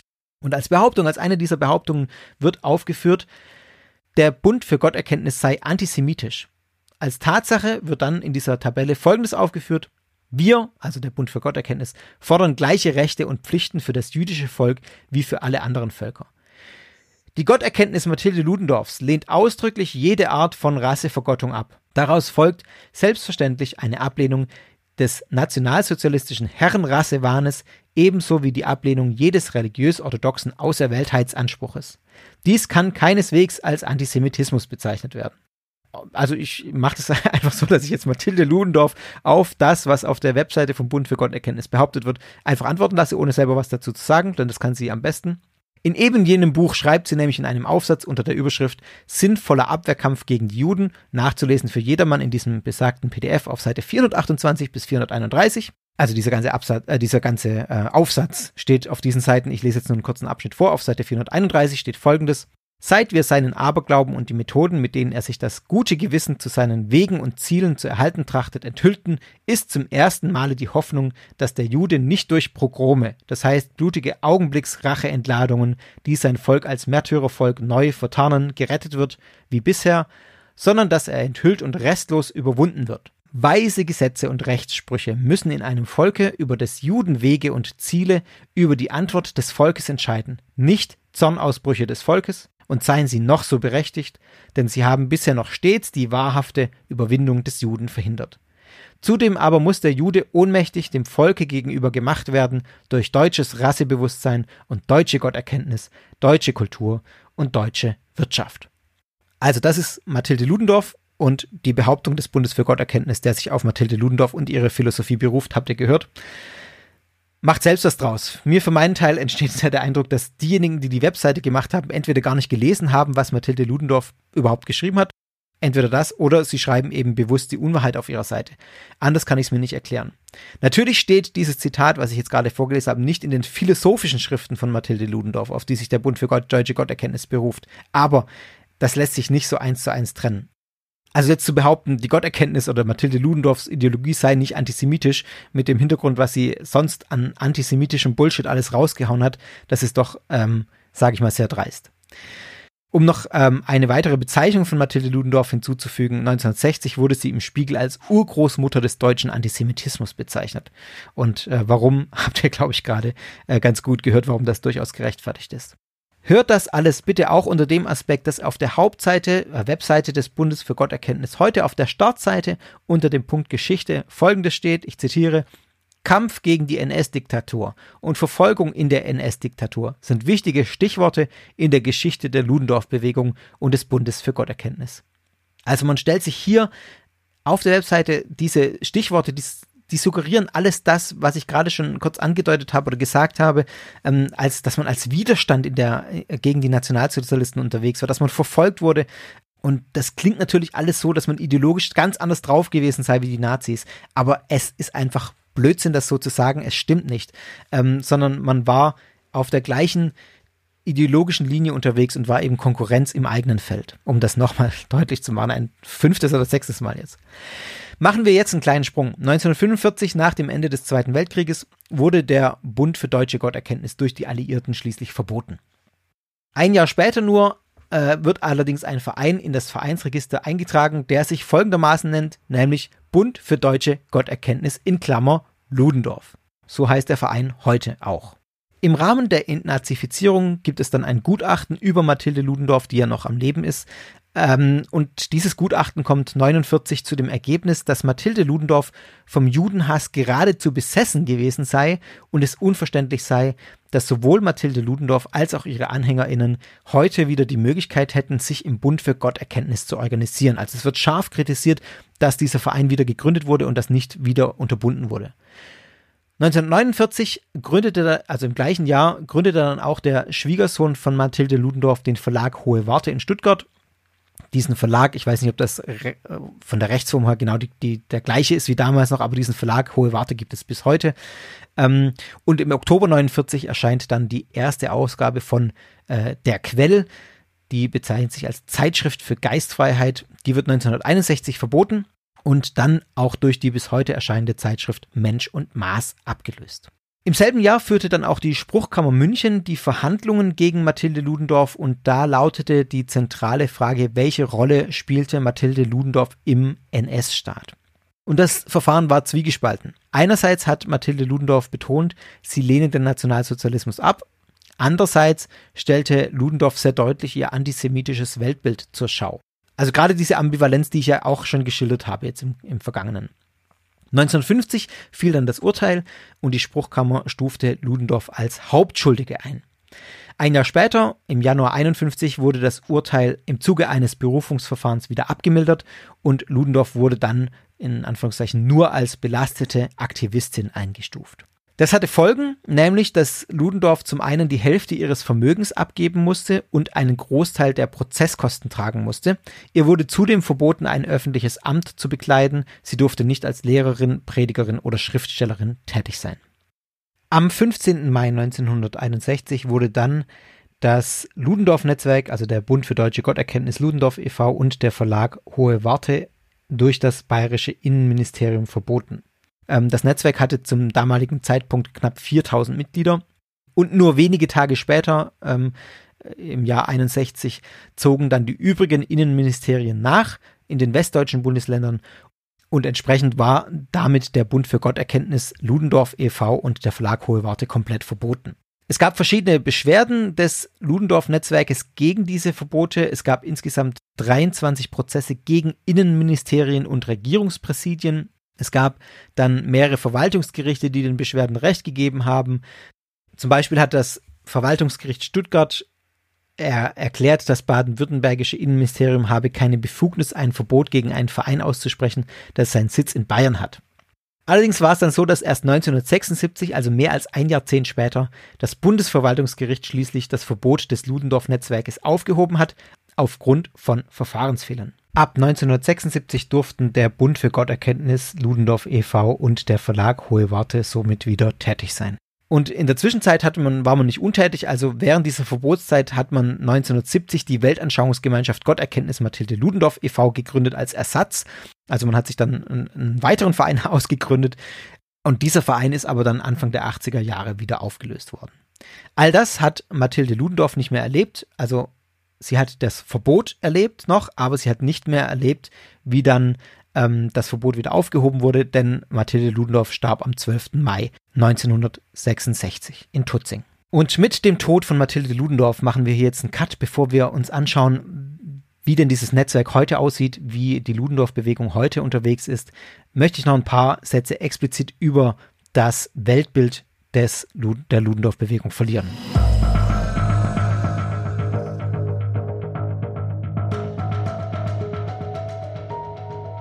Man strebt eine Volksgemeinschaft auf einer rassischen Basis an und letztlich ein Rassestaat, das ist eben der Zusammenhang von Blut und Boden. Danach hat jedes Volk, hat jede Rasse einen ihm angestammten Raum. Das war der Historiker Uwe Puschner, der in einem Panoramabeitrag mal ganz kurz auf den Punkt gebracht er sagt, worum es seiner Ansicht nach dem Ludendorff-Bund oder dem Bund für Gotterkenntnis geht. Und das möchte ich jetzt in verschiedenen Aspekten noch mal ein bisschen weiter ausführen. Für den Bund für Gotterkenntnis ist Mathilde Ludendorff eine Philosophin. Das ja, strömt einem, einem entgegen, wenn man auf diese Webseite geht, zum Beispiel, äh, um das mal so zu formulieren. So wird sie auf der Webseite beschrieben. Sie wird immer als die Philosophin auch bezeichnet. Ähm, besonders bezieht man sich da auf zwölf Werke, die Mathilde Ludendorff zwischen 1919 und 1962 veröffentlicht hat. Und das erste grundlegende Werk ist der, das sogenannte Triumph des Unsterblichkeitswillens. Und auch das kann man auf archive.org nachlesen. Entsprechend ist das Ziel des Bundes für Gotterkenntnis laut seiner Satzung von 2014 die religionsphilosophischen Einsichten der Gotterkenntnis Mathilde Ludendorffs unter allen Menschen, die dafür aufgeschlossen sind, durch Wort und Schrift zu verbreiten und in der Gemeinschaft zu pflegen. Also es geht um das Weitergeben dieser Traditionen oder dieser Einsichten, diese sogenannten Einsichten und es geht um die Verbreitung. Wobei man schon sagen muss, der Bund für Gotterkenntnis ist heute auch relativ verschlossen, also es ist recht schwer da ranzukommen, äh, mit denen ins Gespräch zu kommen. Das ist, das wird auch in diesem Panoramabeitrag deutlich, den ich euch auch verlinke und aus dem das Zitat gerade stammt, wird es auch äh, klar, dass man sich in einer eingeschworenen Gemeinschaft befindet, wie es ja in diesen rechtsextremen Kreisen auch üblich ist, dass man möglichst versucht, nicht viel nach außen dringen zu lassen, dass man erstmal Vertrauen aufbaut, bevor man Menschen auch, ja, einweiht, weil eben klar ist, dass man unter Beobachtung steht. Auch der Bund für Gotterkenntnis wird bis heute vom Verfassungsschutz beobachtet und das nicht ohne Grund. So ein paar allgemeine Dinge mal vorab. Also es wird zum Beispiel der, der Glaube an einen persönlichen Gott abgelehnt im, äh, von Mathilde Ludendorff. Mathilde Ludendorff lehnt auch das Christentum rigoros ab. Das habe ich ja vorhin schon gesagt, dass es da Konflikte gab, auch mit den äh, mit führenden Nazis und es deswegen ähm, zu, Verwür äh, zum, zu Verwürfnissen auch kam.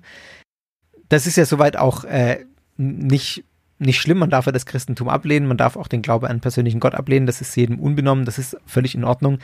Ähm, der Grund allerdings ist eben ein antisemitischer. De facto ist es ja so, dass sie das Christentum aus antisemitischen Gründen ablehnt.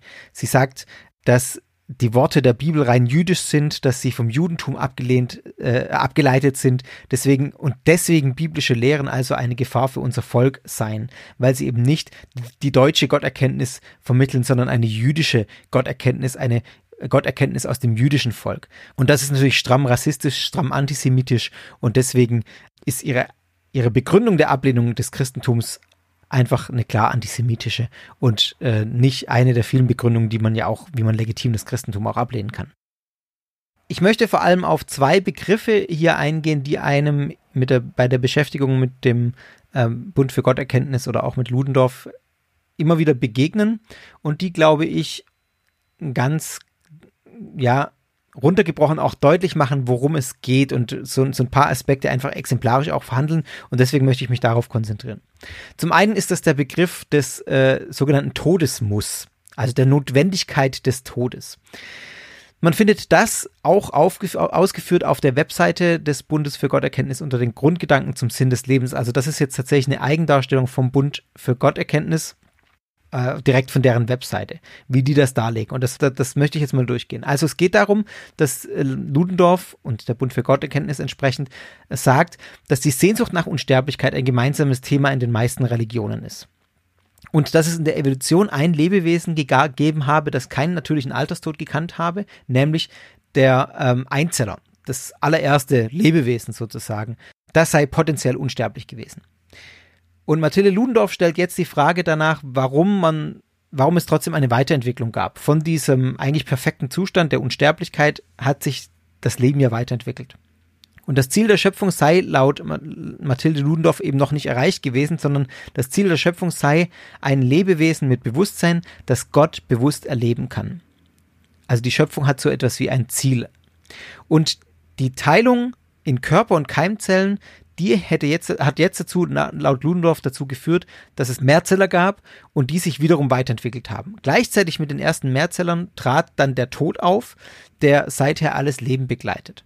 Und der Tod war eben, so Ludendorff, der Preis für die Weiterentwicklung in Richtung des Schöpfungsziels. Also nur dadurch, dass der Tod kam, sei es möglich gewesen, diese Weiterentwicklung in Gang zu bringen und letztlich zu dem Menschen zu führen, der das einzige Lebewesen sei mit Bewusstsein über ein eigenes Schicksal und das eigene Sterben. Und eben dieses Wissen, dieses Wissen um die eigene Begrenztheit, das Wissen um das eigene Sterben, treibt das Individuum und treibt den Menschen insgesamt zur seelischen Entwicklung an. Ohne dieses Wissen um den eigenen Tod, ohne den Tod sozusagen, gäbe es keine Weiterentwicklung des Lebens. Endloses Leben könne zur Qual werden und könne auch die Vielfalt einschränken. Nur der Tod ermöglicht eben diese Vielfalt göttlichen Erlebens und bewahrt vor Enge. Und so kommt man zum Schluss im Bund für Gotterkenntnis auf, unter Berufung auf Mathilde Ludendorff, dass der Tod einen göttlichen Sinn, Sinn habe und eben der Erhaltung der Vielfalt gelte. Und das ist eben das, was Mathilde Ludendorff das Todesmuss nennt, also die Notwendigkeit des Todes. Es muss der Tod existieren, damit sich das Leben weiterentwickelt. Und jetzt kommt der entscheidende Punkt, nämlich wenn man den Sprung vom Individuum zur Gemeinschaft macht, zu dem, was man im Bund für Gotterkenntnis mit den Worten von Ludendorff Erfolg nennt. Völker sind jetzt laut Ludendorff nicht wie der einzelne Mensch dem, diesem Todesmuss, dieser Notwendigkeit des Todes unterworfen. Völker können laut Ludendorff unsterblich sein, wenn sie nicht durch Krankheit, Gewalt, Unfall oder durch Aussterben untergehen. Also es ist ich paraphrasiere das mal, es ist nicht notwendig gegeben, dass ein Volk unsterblich ist, aber es kann unsterblich sein. Es wird gleich noch wichtig, dieser Gedanke. Völker sind nach Ludendorff Schicksalsgemeinschaften, die außer durch ein äußeres Band ähm, nämlich die Geschichte, noch durch ein inneres Band, durch ein seelisches Band verbunden sein. Durch ein, so nennt sie das, gemeinsames, unterbewusstes Erbgut, durch das sie zusammengehalten würden. Und da fällt der Begriff Volksseele, mit dem das dann festgemacht wird. Die Menschen eines Volkes, so Ludendorff, teilten gemeinsame seelische Eigenarten, in denen sie sich wiederum von anderen Völkern unterscheiden. Also das ist schon eine rassistische äh, Einordnung. Und dieses unterbewusste Erbgut hat verschiedene Aufgaben und Auswirkungen nach Mathilde Ludendorff. Nämlich indem es auch das Bewusstsein der Mitglieder eines Volkes in Anführungszeichen beeinflusst und berät, wie es heißt auf der Website. Ähm, also das Wahrnehmen, das Denken, das Fühlen, das Handeln, das beruht alles auf diesem unterbewussten Erbgut. Und ähm, das sei, so wieder ein Zitat, äh, ersichtlich dadurch, dass man eben von einem von einer Ahnung äh, spricht, die man hat oder einen in instinktiven Drang, Drang, ein Bauchgefühl sozusagen. Das beruht alles auf diesem unterbewussten Volkserbgut, dieser Volksseele. Und in besonderen äh, Situationen wird das dann eben ersichtlich. Also das, da beruft sich jetzt der Bund für Gotterkenntnis auf solche Ereignisse wie den Fall der Mauer, als im Bundestag spontan das Deutschlandlied angestimmt wurde, auf 1914 beim auf Ausbruch des Ersten Weltkrieges, dass eben in solchen Kollektivhandlungen dann plötzlich diese Volksseele sich Bahn bricht ähm, und dieses unterbewusste Erbgut dann eben durch be bestimmte Handlungen sichtbar wird. Auch wird diesem äh, unterbewussten Erbgut die Verantwortung zugeschrieben für die unterschiedlichen Charaktereigenschaften, die man den Völkern zuschreibt, wieder in diesem rassistischen Weltbild. Die einen seien mehr verwurzelt im Vertrauten, die seien sesshaft und bring, bringen ihre Heimat zur Blüte. Ich zitiere gerade ein paar Sätze aus der Webseite. Die anderen lockt die Tiefe des Raums und Entdeckerfreude zu Erforschungen in die weite Welt. Für die einen, ich zitiere weiter, weil es ähm, so viel sagt, für die einen ist die Bewahrung der persönlichen Ehre das höchste Gut, der andere beugt sich lieber, um zu überleben. Bei den einen gibt es eine ausgeprägte Privatsphäre, der andere braucht die unmittelbare Nähe seiner Mitmenschen. Die Vielfalt ist fast unendlich groß. Also, der Kommentar sei mir hier auch nochmal erlaubt. Es ist interessant, wie hier durch bestimmte Begriffe gewertet wird, ohne offen zu werden. Gerade als ich es vorgelesen habe, nochmal, der andere beugt sich lieber, um zu überleben. Also da steckt, ja, finde ich, eine klare Wertung drin, die aber nicht ausgesprochen wird, sondern die hier verschwurbelt nett formuliert wird und dann mit dem Begriff der Vielfalt in Verbindung gebracht wird. Also für mich schwingt diese Abwertung hier aber schon sehr deutlich mit. Das unterbewusste Erbgut findet jetzt seine Ausdrucksform nach Ludendorff in der Kultur. Und dabei unterscheidet äh, Ludendorff zwei verschiedene Quellen, aus, diese, aus denen diese Kultur entstehen kann. Zum einen eben aus diesem Unterbewusstsein. Das sei dann die Volkskultur, das, darunter fallen dann eben die Volkslieder, die Trachten, die Volkstänze, die Volksdichtungen, äh, Gebäude, also Architektur, Skulpturen, Malereien und so weiter, Sitten und Bräuche, die jeweils eine unverwechselbare Ausprägung in jeder Kultur besitzen. Ich zitiere wieder von der Webseite. Überlegen Sie einmal, was Sie fühlen, wenn Sie ein altes deutsches Volkslied hören und einen arabischen Gesang. Das eigene Volksgut ist vertraut, wirkt heimisch, bewegt die Seele. Das Andersartige ist unvertraut, bleibt fremd, zugangslos oder wird manchmal sogar als unangenehm schrill empfunden. Umgekehrt geht es auch anderen Völkern, wenn sie deutsches Volksgut erleben. Also auch hier wird vordergründig wieder gesagt, das ist alles Vielfalt, alles in Ordnung. Ähm, wir kommen da aber gleich noch dazu.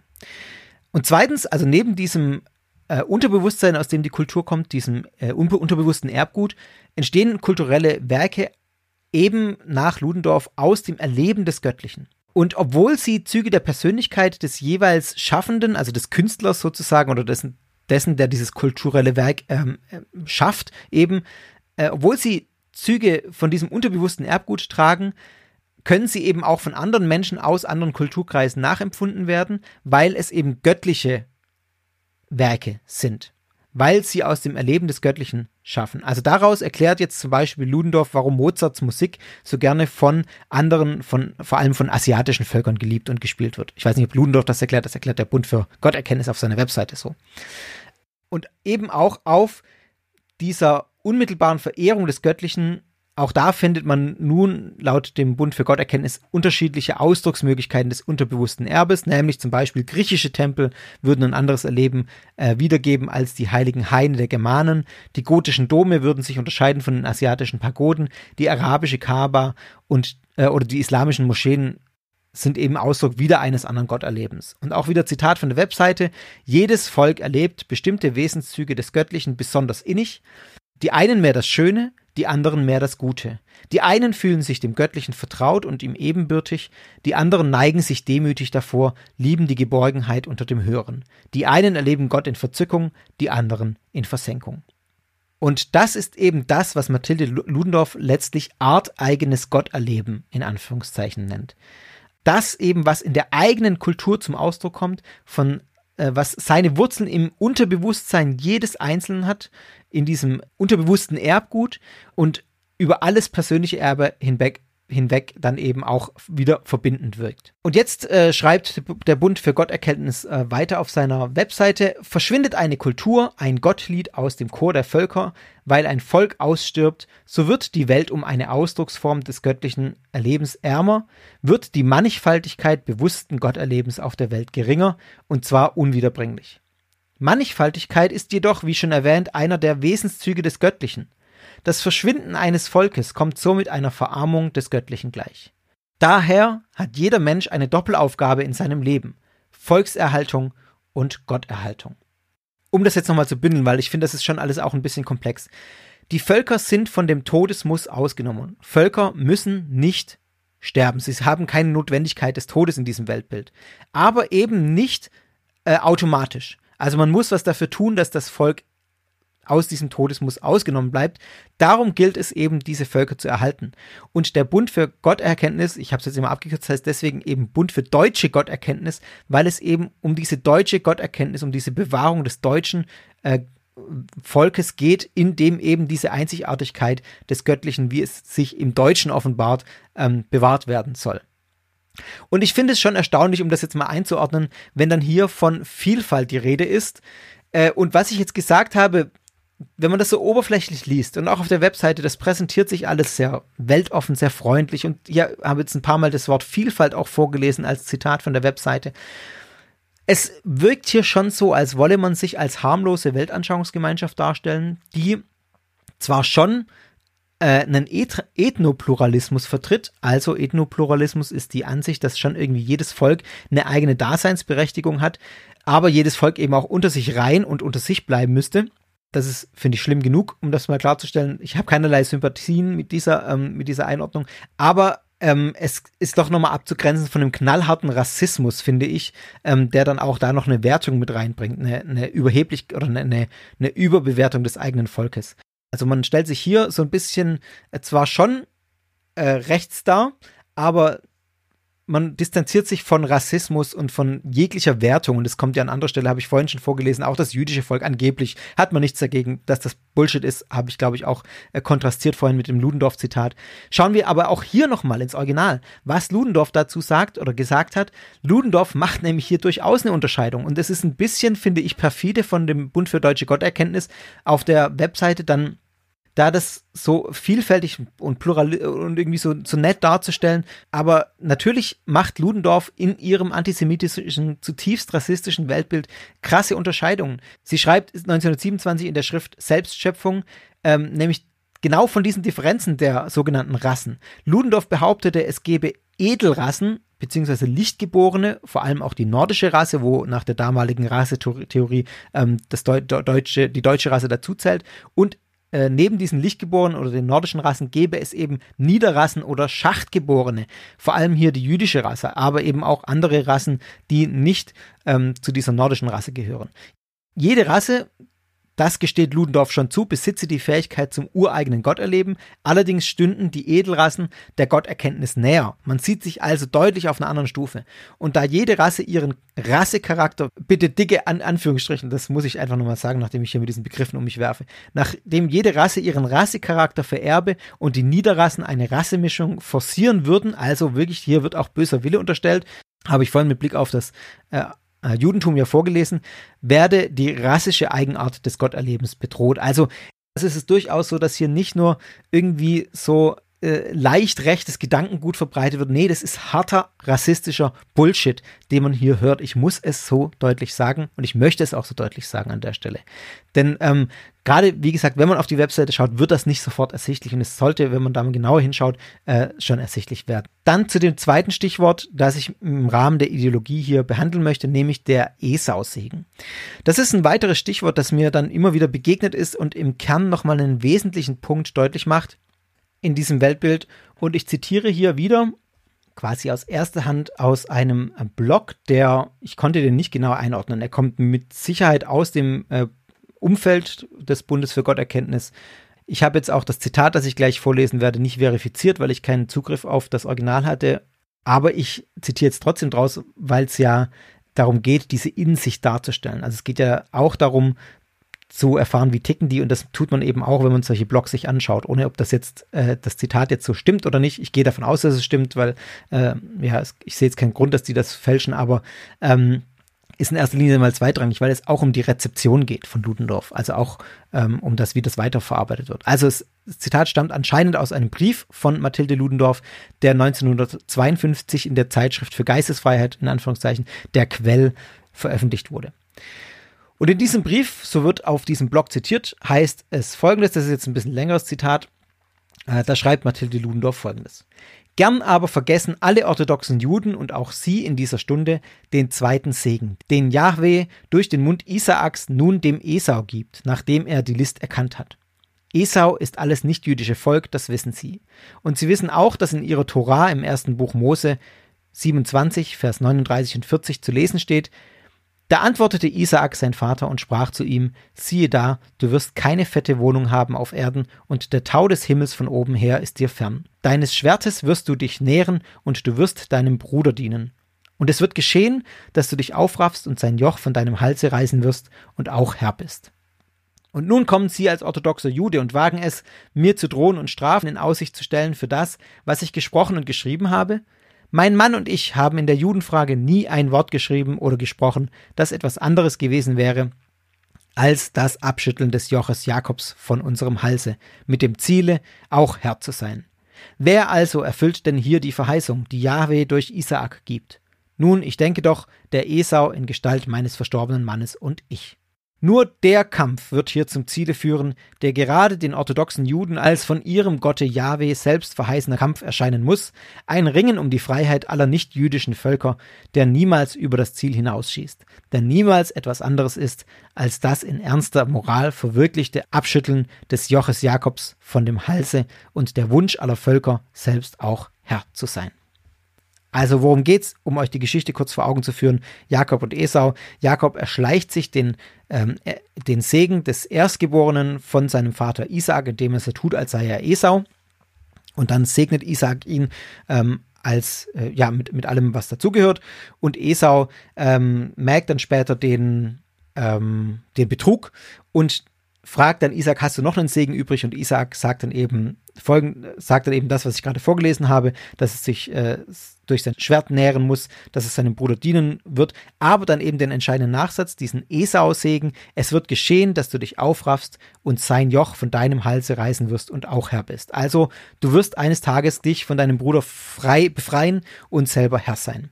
Und jetzt wird das Ganze streng symbolisch gedeutet von Mathilde Ludendorff, indem sie sagt, Jakob, das ist das Volk Israel und Esau ist alles, was nicht jüdisch ist. Also wir sind Esau, alle, die nicht, alle, alles nicht jüdische Volk, um es mit ihren Worten zu sagen.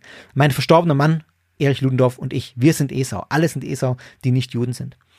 Und uns gilt dieser Esau-Segen, nämlich, dass wir das Joch Jakobs abschütteln müssen von unserem Halse mit dem Ziele auch Herr zu sein. Das ist eine biblische Verheißung, dass wir uns vom jüdischen Volk, ich bleibe in diesem Bild, in dieser Symbolik, dass wir uns von dem Joch des jüdischen Volkes befreien müssen. Und hier wird auch wieder deutlich, wie zutiefst rassistisch dieses, äh, die, dieses Anliegen ist. Es schimmert nicht immer so durch und auch auf dem Blog kommt dann irgendwie, ja, wir wollen ja nur gleich stehen. Aber was dahinter steht, ist natürlich dieses ganze Verschwörungs-Bullshit-Zeugs äh, mit der, dem Streben des Judentums nach der Weltherrschaft, was wir schon alles durch hatten. Also das ist natürlich das, was im Hintergrund steht. Und vor diesem Hintergrund, und man muss den historischen Kontext hier ja auch nochmal betrachten, also nach dem Zweiten Weltkrieg, nach dem Holocaust, nach allem, was da passiert ist, schreibt Mathilde Ludendorff sowas. Sie sagt dann, sie haben in der Judenfrage nie ein Wort geschrieben oder gesprochen, das etwas anderes gewesen wäre als das Abschütteln des Joches Jakobs. Und ich habe es vorhin ja diesen antisemitischen Dreck, Entschuldigung, aber äh, wörtlich zitiert, ähm, was sie geschrieben hat. Ja, und wenn ich dann jetzt auf Webseiten stoße aus dem Umfeld des Bundes für Gotterkenntnis, die mit diesem Stichwort Esau-Segen hantieren. Also Esau-Segen, das klingt auch erstmal wieder, ja, klingt doch gut, Segen ist doch gut. Aber hinter dem Begriff Esau-Segen verbirgt sich grundlegend die Idee, in Anführungszeichen das Joch des jüdischen Volkes abzuschütteln und auch Herr zu sein. Und es geht ja noch weiter, indem man dann gläubigen Juden vorwirft oder sagt, also hier, euer Gott verheißt es doch selbst, dass wir uns von eurem Joch befreien werden. Also es wird quasi den Juden noch zugeschrieben, dass es im Glauben, der von ihnen verankert sei und sie das Ganze de facto ja unterstützen müssten, denn es ist ja so von ihrem Gott verheißen. Also das ist wirklich äh, nochmal eine Stufe der Perfidität obendrauf. Ja, und wenn man das sacken lässt, dann wird nochmal, finde ich, sehr deutlich klar, äh, als ob es nicht schon klar sei, aber hier auch nochmal, wes Geisteskind das Ganze eindeutig ist. Auch wenn es mit so schönen Begriffen wie Segen und Vielfalt, ähm, ja, vor sich herläuft, dahinter verbirgt sich ein antisemitisches, schwer rassistisches, äh, rechtsextremes Weltbild.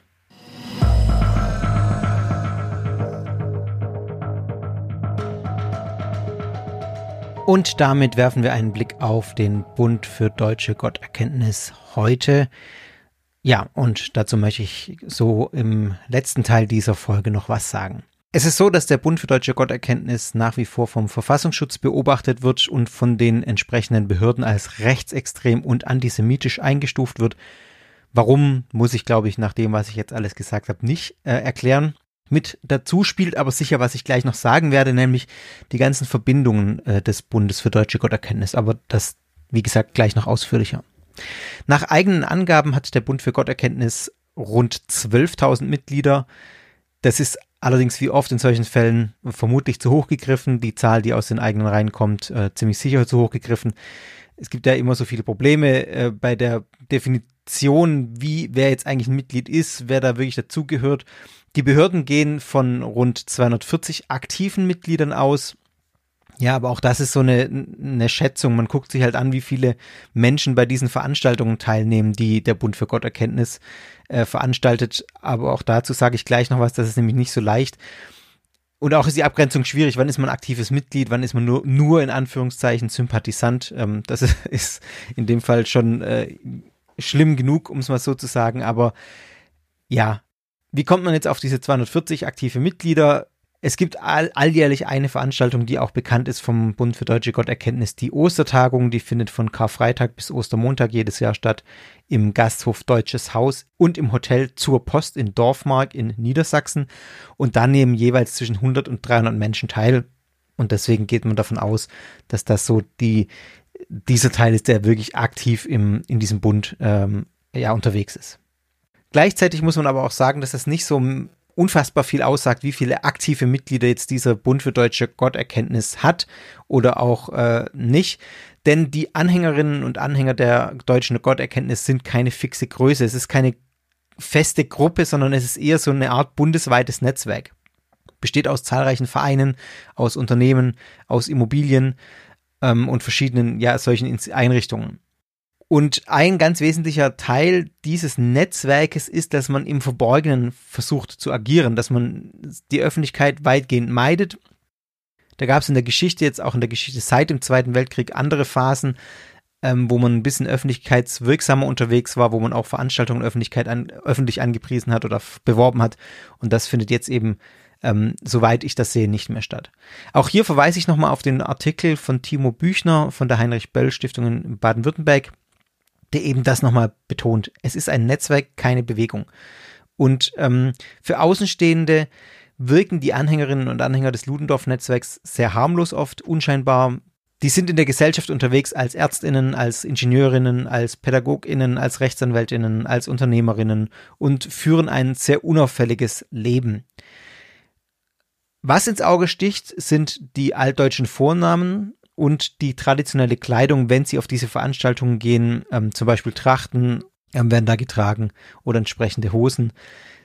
Und es ist auch so, dass die meisten AnhängerInnen in die Strukturen des Ludendorff-Netzwerks hineingeboren werden.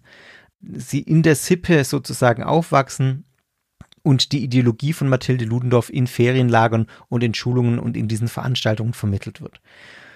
Das heißt zugleich, ähm, dass ein Ausstieg aus diesem Ludendorff-Netzwerk besonders schwer ist. Das hört man ja häufig auch von ähm, rechtsextremen Netzwerken, da dann oft mit Blick auf Gewaltbereitschaft äh, gegenüber AussteigerInnen. Aber beim Ludendorff-Netzwerk kommt eben nochmal dieser besondere Faktor hinzu, dass es einem Bruch mit der eigenen Familie gleichkommt. Und das ist auch ein Anzeichen dieser ja, Sektenhaftigkeit sozusagen, wie man sie häufiger bei entsprechenden Gruppen findet, die wir hier bei Sekta schon behandelt haben, dieser Bruch mit dem sozialen Umfeld, dieser Bruch hier jetzt auch mit der eigenen Familie, wenn man diese Gruppe verlässt, wenn man irgendwann sagt, ich möchte nicht Teil dieses Netzwerkes, dieser Gruppe sein. Schauen wir mal ein bisschen auf wichtige Einrichtungen und Vereine, die mit dem äh, Bund für Gotterkenntnis äh, verbunden sind. Da ist natürlich zum einen der Bund für Gotterkenntnis Ludendorff e.V., über den ich jetzt die ganze Zeit geredet habe, der laut Satzung eine Weltanschauungsvereinigung ist. Die beiden Bundesvorsitzenden sind zurzeit Gudrun Klink und Ingo Henn auch da so, so ein paar Dinge, auch was ich jetzt sage, macht, kommt viel aus diesem Artikel von Timo Büchner, weil der das sehr ausführlich und sehr intensiv nachrecherchiert hat. Auch da werden jetzt mal Verbindungen deutlich zu anderen extrem rechten Gruppen. Also die Bundesvorsitzende Gudrun Klink hat zum Beispiel 2014 an der offiziellen Eröffnungsfeier der Kultur- und Tagungsstätte Gutmannshausen in Thüringen teilgenommen. Ähm, eine Stätte der extrem rechten äh, oder des extrem rechten Vereins Gedächtnisstätte e.V. Der wiederum, dieser Verein erinnert an die äh, Deutschen Betonung auf deutschen Toten der beiden Weltkriege.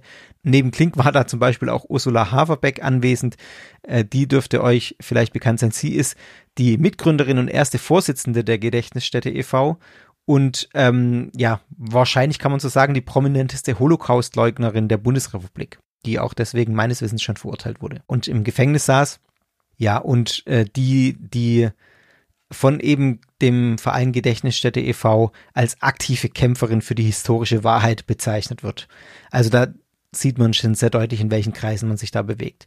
Zudem eine weitere Verbindung lud der Bund für deutsche Gotterkenntnis den extrem rechten Videoblogger Nikolai Nährling ein. Der ist bekannt unter der Volkslehrer auf YouTube zum Beispiel, hat auch einen, einen entsprechend benannten Blog zur Ostertagung 2019, da war Nikolai Nährling unterwegs und Klink hat Nährling in diesem Zuge ein Interview gegeben über die Ideologie von Mathilde Ludendorff, über die Geschichte der Organisation. Und äh, ja, wenn ihr Nikolai Nährling nicht kennt, ich glaube, äh, ja, da braucht man auch nicht lange suchen, um rauszufinden, in welchem äh, Dunstkreis der sich so bewegt und warum es durchaus gerechtfertigt ist, ihn in die extrem rechte Ecke zu stellen.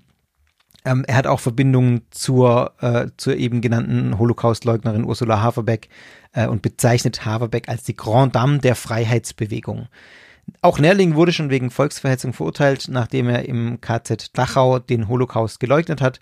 Und Nerling macht seine Verbindung zum Ludendorff-Netzwerk offen bekannt. Also zum Beispiel findet man auf seiner Webseite ähm, Werbung oder einen Hinweis auf die Zeitschrift Mensch und Maß.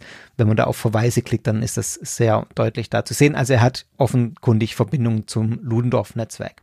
Also das macht schon deutlich, in, dass das personell hier einfach große Überschneidungen sind zu anderen ähm, Gruppen und zu anderen rechten Akteuren. Und selbst wenn man jetzt mal diese Ideologie, also der Ludendorff Bund für deutsche Gotterkenntnis behauptet ja immer wieder von sich, wir sind nicht antisemitisch, wir sind nicht rassistisch. Ich habe gerade jetzt ausführlich dargelegt, warum man das meine, meines Erachtens in keiner Weise sagen kann, sondern im Gegenteil. Aber selbst wenn man das mal außen vor lässt, die personellen Verbindungen sind schon auch sehr deutlich und das spricht schon alleine für sich auch Bände. Die Ludendorff Gedenkstätte e.V. ist so ein weiterer Verein, der ähm, mit den Ludendorffern verbunden ist. Das ist äh, soweit ich das sehe, hauptsächlich geht es darum, die Grabstelle und das Ludendorff-Haus, also die Villa Ludendorff in Tutzing, Bayern zu verwalten und zu erhalten.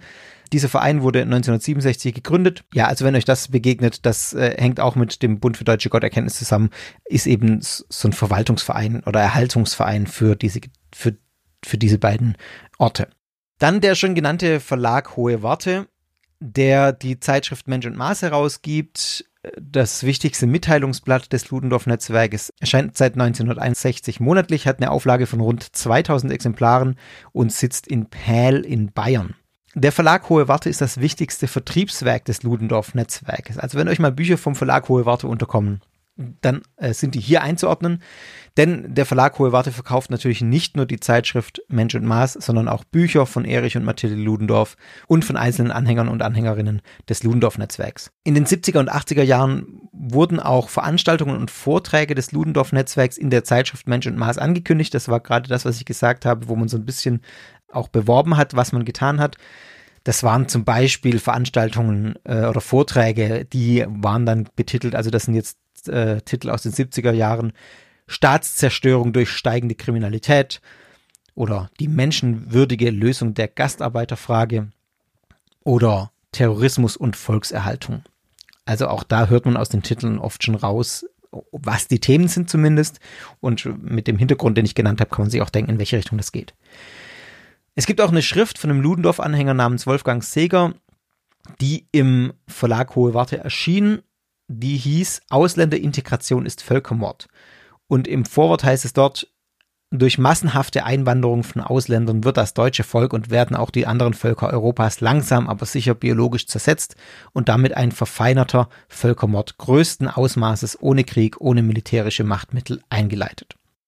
Nur mal als ein Beispiel, auch hier wieder klar, welchen Duktus das Ganze hat. Und nicht nur die Vorträge, sondern auch die Tagungen und Treffen des Bundes für deutsche Gotterkenntnis wurden in der Vergangenheit in der Zeitschrift Mensch und Maß angekündigt. Das Ludendorff-Netzwerk veranstaltet mindestens seit Ende der 70er Jahre ein Programm aus verschiedenen Tagungen und Veranstaltungen, die nennen sich dann Frühjahrstagungen, Treffen für junge Familien, Ludendorff Kulturtagungen, Sommersonnenwendfeiern, Jugendtreffen, Herbsttagungen, Weihnachtsfeiern oder Wintersonnenwendfeiern. Unklar ist, ob und wo diese ganzen Tagungen heute stattfinden. Denn äh, also spätestens im Jahr 2010 wurden die Ankündigungen eigener Veranstaltungen in der Zeitschrift eingestellt und seither werden die meisten Veranstaltungen lediglich intern beworben. Das heißt, ich muss Kontakt aufnehmen. Auf der Webseite steht auch, schreibt uns eine E-Post, also eine E-Mail, wenn ihr Interesse an unseren Veranstaltungen habt. Und dann kann man über diverse andere Verteilungswege an die Infos kommen. Und schauen wir noch ein bisschen, was da in dem Verlag Hohe Warte sonst so erscheint. Ja, sowohl in der Zeitschrift Mensch und Maß als auch in den Büchern, die da erscheinen, tritt einfach diese antisemitische Ideologie des Ludendorff-Netzwerks deutlich zutage. Mal mehr, mal weniger verschlüsselt, in den letzten Jahren eher verschlüsselt. Dann wird behauptet, ähm, jüdische Bankiers hätten Hitler und die NSDAP finanziert. Mal wird behauptet, Geheimmächte hätten den Zweiten Weltkrieg verursacht. Dann wird wieder behauptet, der NS-Staat trage keine Schuld äh, und Hitler sei in den Krieg gedrängt worden. Und ähm, jetzt mit Blick auf die Migrationsbewegung 2015, 2016 eher so verschlüsselte antisemitische Botschaften, wenn dann Bücher veröffentlicht werden, die nennen sich Europas Dämme bersten, Ursachen, Hintergründe und Folgen des Flüchtlings Flüchtlingstsunamis. Also auch da allein schon durch die Wortwahl im Titel sehr deutlich. Äh, das Ganze kommt von einem Autor namens Konrad Windisch und Windisch ist auch Autor in der NPD-Zeitschrift Deutsche Stimme. Und dafür gab es, für dieses Buch gab es eben in der Zeitschrift Mensch und Maß auch sehr viel Werbung. Und in diesem Buch geht es auch tatsächlich wieder um diesen angeblichen großen Austausch, um diesen Verschwörungsmythos. Mythos. Ein Buchkapitel trägt den Titel Der große Austausch gesteuerter Todesmarsch der Völker Europas. Und da geht es also dieser Verschwörungsmythos dreht sich darum, dass es, dass es eine Behauptung oder dass behauptet wird, es gäbe eine mächtige Elite, die jetzt vermischt, die, die europäischen Völker vermische und äh, durch die hohe Einwanderungsrate letztlich ver, vernichte und ähm, das in Kombination mit einer niedrigen Geburtenrate dazu führe, dass man die Bevölkerung nach und nach austausche. Also ganz klar, völliger Bullshit, aber das ist eben das, was in diesem Kontext äh, hier kolportiert wird. Und dann noch ein Zitat aus diesem Buch. Alle Anzeichen deuten darauf hin, dass das Schicksal der weißen Rasse besiegelt ist, wenn ihr es, wenn es ihr nicht gelingt, Europa als ihren ausschließlichen Kernlebensraum zu verteidigen. Der Feind ist dabei nicht der Fremde, sondern jene überstaatlichen globalen Mächte, die sie hierher gebracht haben, um für Krieg und Chaos zu sorgen. Ja. Ich gehe so ausführlich auch darauf ein, damit ihr einfach merkt, ähm, was da alles dranhängt, wie das alles vermischt ist und dass eben man den Bund für Gotterkenntnis so auch nicht so isoliert betrachten kann, sondern diese ganzen Sachen auch dazugehören. Und auch hier wieder wird es ja deutlich, wenn dann hier ein NPD-Autor äh, äh, im, in diesem Kontext des, der, der Ludendorfer veröffentlicht, beworben wird in der Zeitschrift, wie die Verbindungen einfach sind und dass das diesen ganz großen Netzwerkcharakter hat. Inzwischen ist es auch so, dass die Covid-19-Pandemie mit antisemitischen und rassistischen Stereotypen vermischt wird. Da hört man dann Zitate aus dem Umfeld des Bundes für deutsche Gotterkenntnis, dass es sich bei Corona um einen hinterlistigen dritten Weltkrieg gegen die Völker handle, dass der Krieg das Wunsch, dass dieser Krieg das Wunschziel einer bösartigen Imperialistenklicke sei, und ein Kriegsinstrument sei die ungehinderte Überflutung Europas und besonders Deutschlands mit Massen fremdrassiger, glaubensfanatischer, nicht auf Corona getesteter, gewaltbereiter junger Männer zwecks Vermischung der Rassen und damit Vernichtung des Westens der Völker Europas. Ja, da muss ich einmal durchschnaufen ähm, und wir schreiten weiter. Als nächstes die Seminar- und Ferienhof GmbH mit dem Sitz in Brandenburg an der Havel wurde 2010 gegründet und betreibt den Hof Märkische Heide in Kirchmöser. Und in dieser Immobilie finden eben auch zahlreiche Veranstaltungen statt. Und da in dieser Seminar- und Ferienhof GmbH ist der Ehemann von Gudrun Klink, der ist Arzt, beteiligt. Äh, Gudrun Klink, die Bundesvorsitzende des äh, Bundes für deutsche Gotterkenntnisse. Und in, bei diesen zahlreichen Veranstaltungen sind eben auch Veranstaltungen des Bundes für deutsche Gotterkenntnis und hier geht es jetzt vor allem um diese personelle Beteiligung, denn äh, der gute Mann der hier beteiligt ist, der Ehemann von der Bundesvorsitzenden, äußert sich in diversen Publikationen von Mensch und Maß auch. Also der ist da ideologisch auch drin und äh, spricht auch über, diesen, äh, über diese Verschwörungsideologien und ähm, zeigt auch immer wieder Nähe zum Querdenken-Milieu durch verschiedene Verbindungen. Dann gibt es eine Immobilie des Bundes für deutsche Gotterkenntnis, wenn ich das richtig gesehen habe, die einzige Immobilie, die wirklich dem Bund für deutsche Gotterkenntnis so, so gehört sozusagen, in Kirchberg, Jagst, Herbolzhausen im Landkreis Schwäbisch Hall. Das ist das Jugendheim Hohenlohe. 1972 hat das ein Ludendorfer äh, gekauft, einer, der dem Netzwerk angehörte, und rasch wurde es dann vom Ludendorff-Netzwerk eben auch benutzt. Bereits 1973 fand in dem Haus dann eine, eine Herbsttagung statt und eine Wintersonnenwendfeier. Es ist natürlich immer die Frage, inwieweit gehört sowas tatsächlich einem Verein oder wird von dem Verein genutzt und es gehört eigentlich irgendeinem Sympathisanten oder Mitglied. Da bin ich jetzt gar, gar nicht so sicher, wie weit es bei diesem Jugendheim Hohenlohe ist. Aber es ist auf jeden Fall ein Haus, das oder eine Immobilie, die stark genutzt wird vom Bund für Deutsche Gotterkenntnis und wie wir gleich sehen werden, auch von anderen Gruppen. Der Bund für Gotterkenntnis führt pro Jahr mehrere Veranstaltungen in diesem Haus durch und auf der Webseite schreibt der ähm, Verein generell über seine Veranstaltungen. Sie folgen dem Jahreslauf der Natur und finden daher an Ostern zur Sommer- und Wintersonnenwende statt. Dazwischen kann es zusätzliche Kulturtagungen und Familientreffen geben. Die Veranstaltungen finden meist an Wochenenden statt. Und auch wenn man jetzt nicht viel weiß über die Veranstaltungen des Ludendorff-Netzwerkes aus den Gründen, die ich gerade genannt habe, weil das eben sehr konspirativ gehalten wird, wird in der Regel, so liest man es bei Timo Büchner im Artikel, äh, das Abbrennen der Brauchtumsfeuer im Ordnungsamt in der Stadt Kirchberg-Jagst angemeldet, bei zum Beispiel den Wintersonnenwendfeiern und den Sommersonnenwendfeiern. Jetzt ist es so, dass diese Immobilie deswegen auch so in Anführungszeichen brisant ist, weil eben nicht nur der Bund für Gotterkenntnis sie nutzt, sondern die von verschiedenen rechten Organisationen, Vereinen, rechtsextremen Gruppierungen genutzt wird. Da finden sich Neonazis ein, da finden sich andere völkische Bewegungen ein, die in dieser Gegend Deutschlands unterwegs sind. Und auch da weiß man aber relativ wenig davon. Man kriegt das eben irgendwie nur so mit, dass da was stattfindet. Es gibt auch immer wieder Proteste dagegen. Aber der Veranstaltungsort an sich oder auch das Datum manchmal, das wird immer nur intern oder nach Anmeldung bekannt gegeben weil man eben in diesen Kreisen einfach unbeobachtet sein will und seine menschenverachtende Ideologie, ich sage es ganz bewusst so deutlich, einfach im Geheimen auch verbreiten will, weil man eben genau weiß, dass das letztlich demokratiefeindlich ist.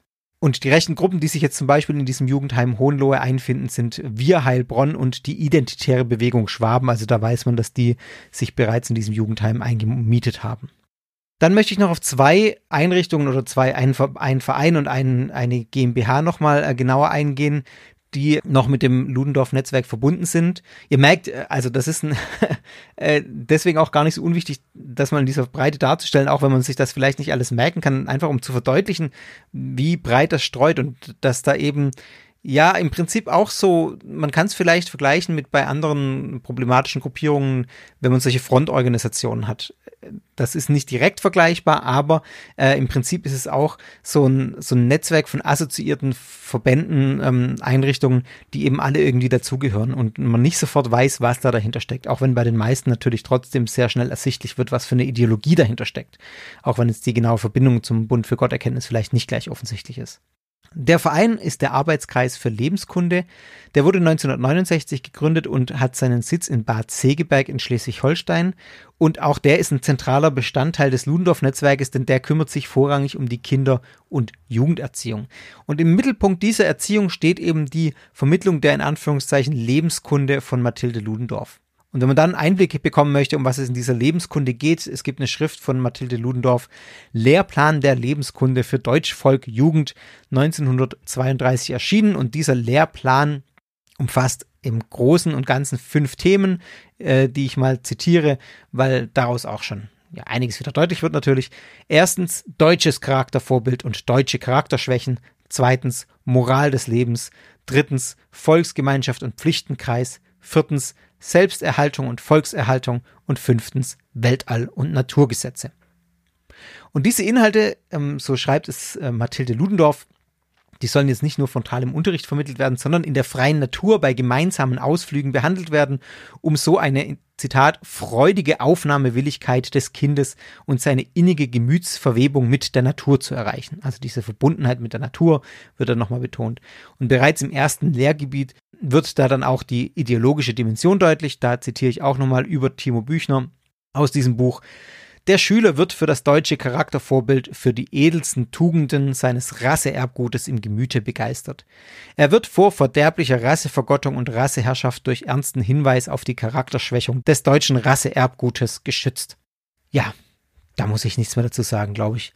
Diese Lebenskunde wird oder wurde, die Angaben, die ich jetzt dazu gefunden habe, sind auch schon ein paar Jahre alt. Also deswegen kann ich mich jetzt nicht dafür verbürgen, dass es heute immer noch so ist, äh, zum Beispiel in Ferienlagern vermittelt.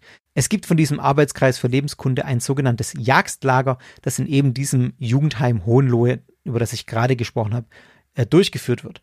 Und da finden sich die letzten öffentlichen Ankündigungen für dieses Jagstlager im Jahr 2011. Also das ist schon eine ganze Weile her, aber es gibt keinen wirklichen Grund anzunehmen, dass das nicht weiterhin stattfindet. Und dann noch die GmbH, über die ich reden will, das ist der Lühe Verlag äh, GmbH. Das ist eben ein weiterer Verlag, der mit dem Bund für Gotterkenntnis assoziiert ist, neben dem Verlag Hohe Warte. Und der wird geleitet von der Tochter von Gudrun Klink und ihrem Mann, Sonhild Savalisch heißt sie. Sie wurde 2019 Geschäftsführerin der Lühe Verlag GmbH und hat, die hat ihren Sitz in Moorkirch in Schleswig-Holstein. Auch diese, dieser Verlag, äh, man braucht da gar nicht lang suchen. Man kann kurz auf die Homepage von dem Verlag gehen und weiß schon, was da für ein Geist schwingt. Es gab auch äh, Hausdurchsuchungen von der Polizei oder äh, Verlagsdurchsuchungen sozusagen. Äh, 2019 gab es eine äh, Durchsuchung beim Verlag ähm, und da wurde das Buch beschlagnahmt Wahrheit sagen, Teufel jagen von Gerard Menu, Menuhin, Gerard Menuhin, Tut mir leid, wenn ich es nicht ausspreche. Der Autor behauptet in diesem Buch, dass der Holocaust die größte Lüge der Geschichte sei, dass das Deutsche Reich keine Schuld am Zweiten Weltkrieg habe und Adolf Hitler der einzige Staatsmann gewesen sei, der die Welt vor der plutokratisch-jüdischen Gefahr hätte retten können. Also ich will es gar nicht aussprechen, äh, ähm, aber um es zu verdeutlichen, dass das wirklich krassester Nazi-Bullshit ist, ich sag's mal so deutlich, der da in diesem Verlag erschienen ist. Und bis zu dieser Razzia konnte das Buch im Shop des Verlags gekauft werden. Nach Angaben von Timo Büchner ist das Buch auch im Frühjahr 2022 noch im Angebot des Verlags zu finden, also jetzt noch vor ein, anderthalb Jahren. Allerdings konnte man es anscheinend nicht mehr bestellen, sondern es wurde nur in dem Angebot aufgelistet und dann wurde äh, ein Vermerk dazu gesetzt, der Verkauf dieses Buches ist aufgrund von 130 StGB verboten. Bei Fragen hierzu wenden Sie sich doch vertrauensvoll an den Verfassungsschutz. Smiley. So wurde es wohl auf der Verlagswebseite dann gekennzeichnet. Ich habe tatsächlich mal nachgeschaut, ich habe es nicht mehr gefunden. Allerdings habe ich andere Titel gefunden, die mich äh, auch schockiert haben. Also gleich auf der Startseite oder auf einer der ersten Seiten ist mir ein Titel, ein Buch mit dem Titel Ausländerintegration ist Völkermord ähm, entgegengeschwappt.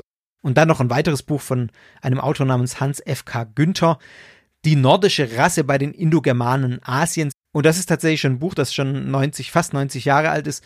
Äh, Günther war einer der Urheber der NS-Rassenideologie und das Buch wurde erstmals 1934 im Deutschen Reich veröffentlicht und wurde dann 1982 im Verlag Hohe Warte nachgedruckt und ist eben auch im, im Lühe Verlag äh, zu finden.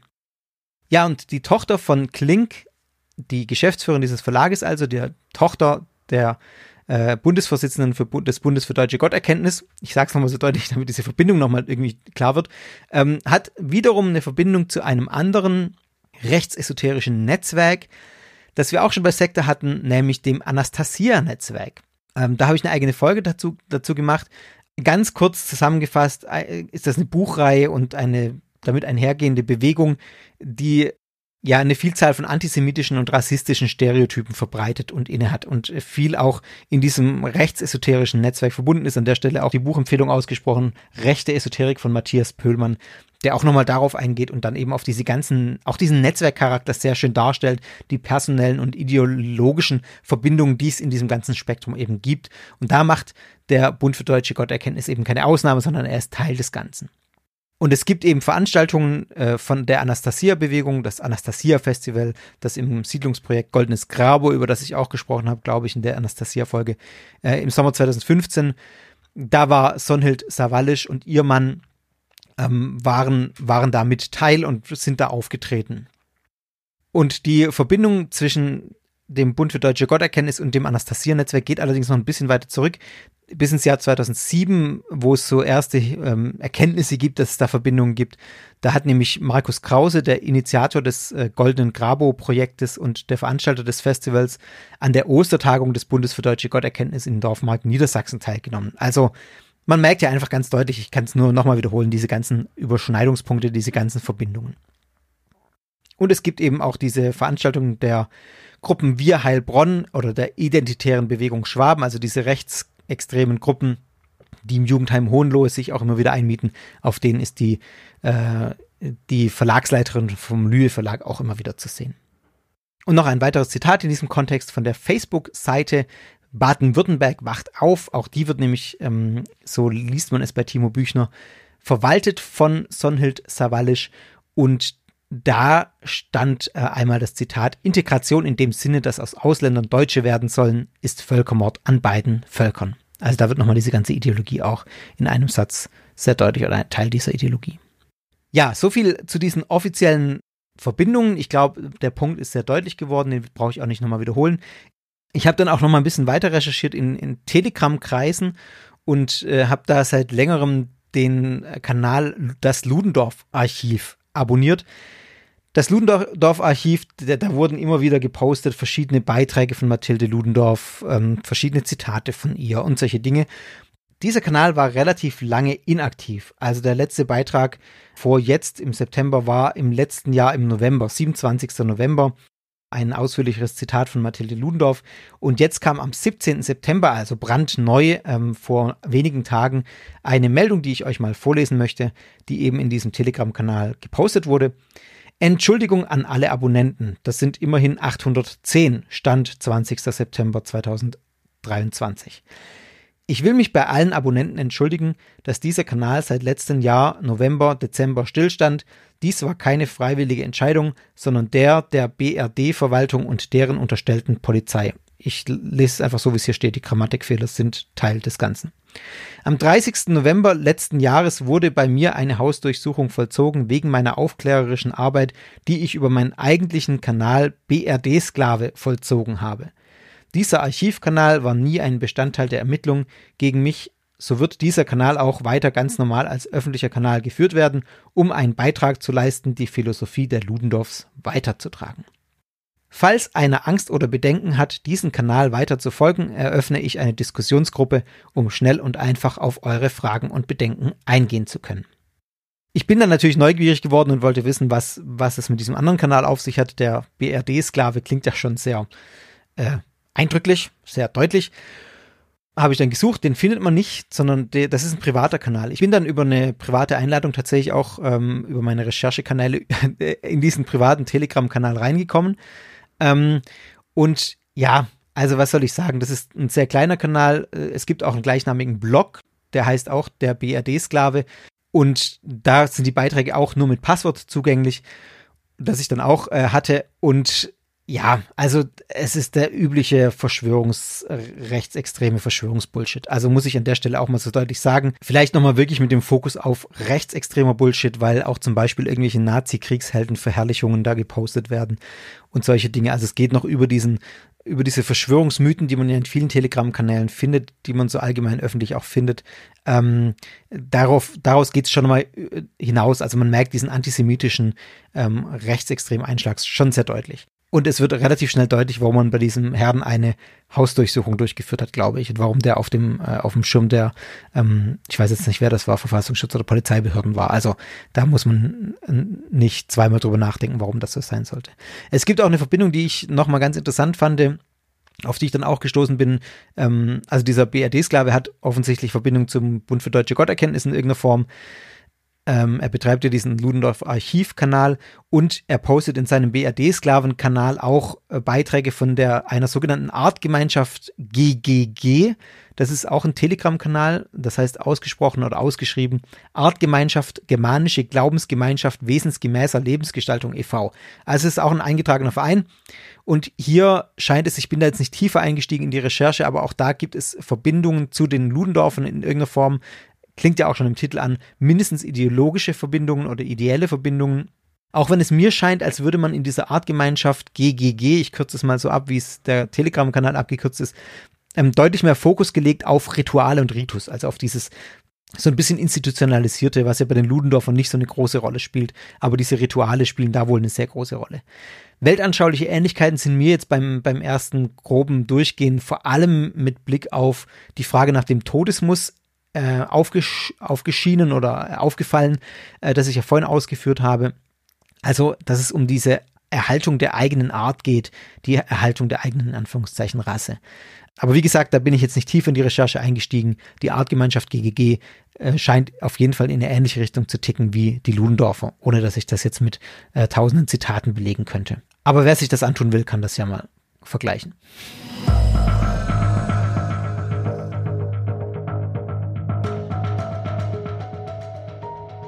Ja, und damit habe ich jetzt relativ viel über den Bund für deutsche Gotterkenntnis geredet und auch relativ viel nochmal über die Situation heute, beziehungsweise dieses ganze Netzwerkmäßige, in dem sich dieser Bund für deutsche Gotterkenntnis auch bewegt, was ganz typisch ist für die rechtsextreme Szene. Viele kleine Gruppierungen, die viel miteinander verbunden sind, wo es viele personelle Verbindungen gibt, was es einfach auch, äh, wo auch viel konspirativ abläuft in irgendwelchen Telegram-Kanälen über Passwörter, wo man sich erst Vertrauen erarbeiten muss, um da reinzukommen.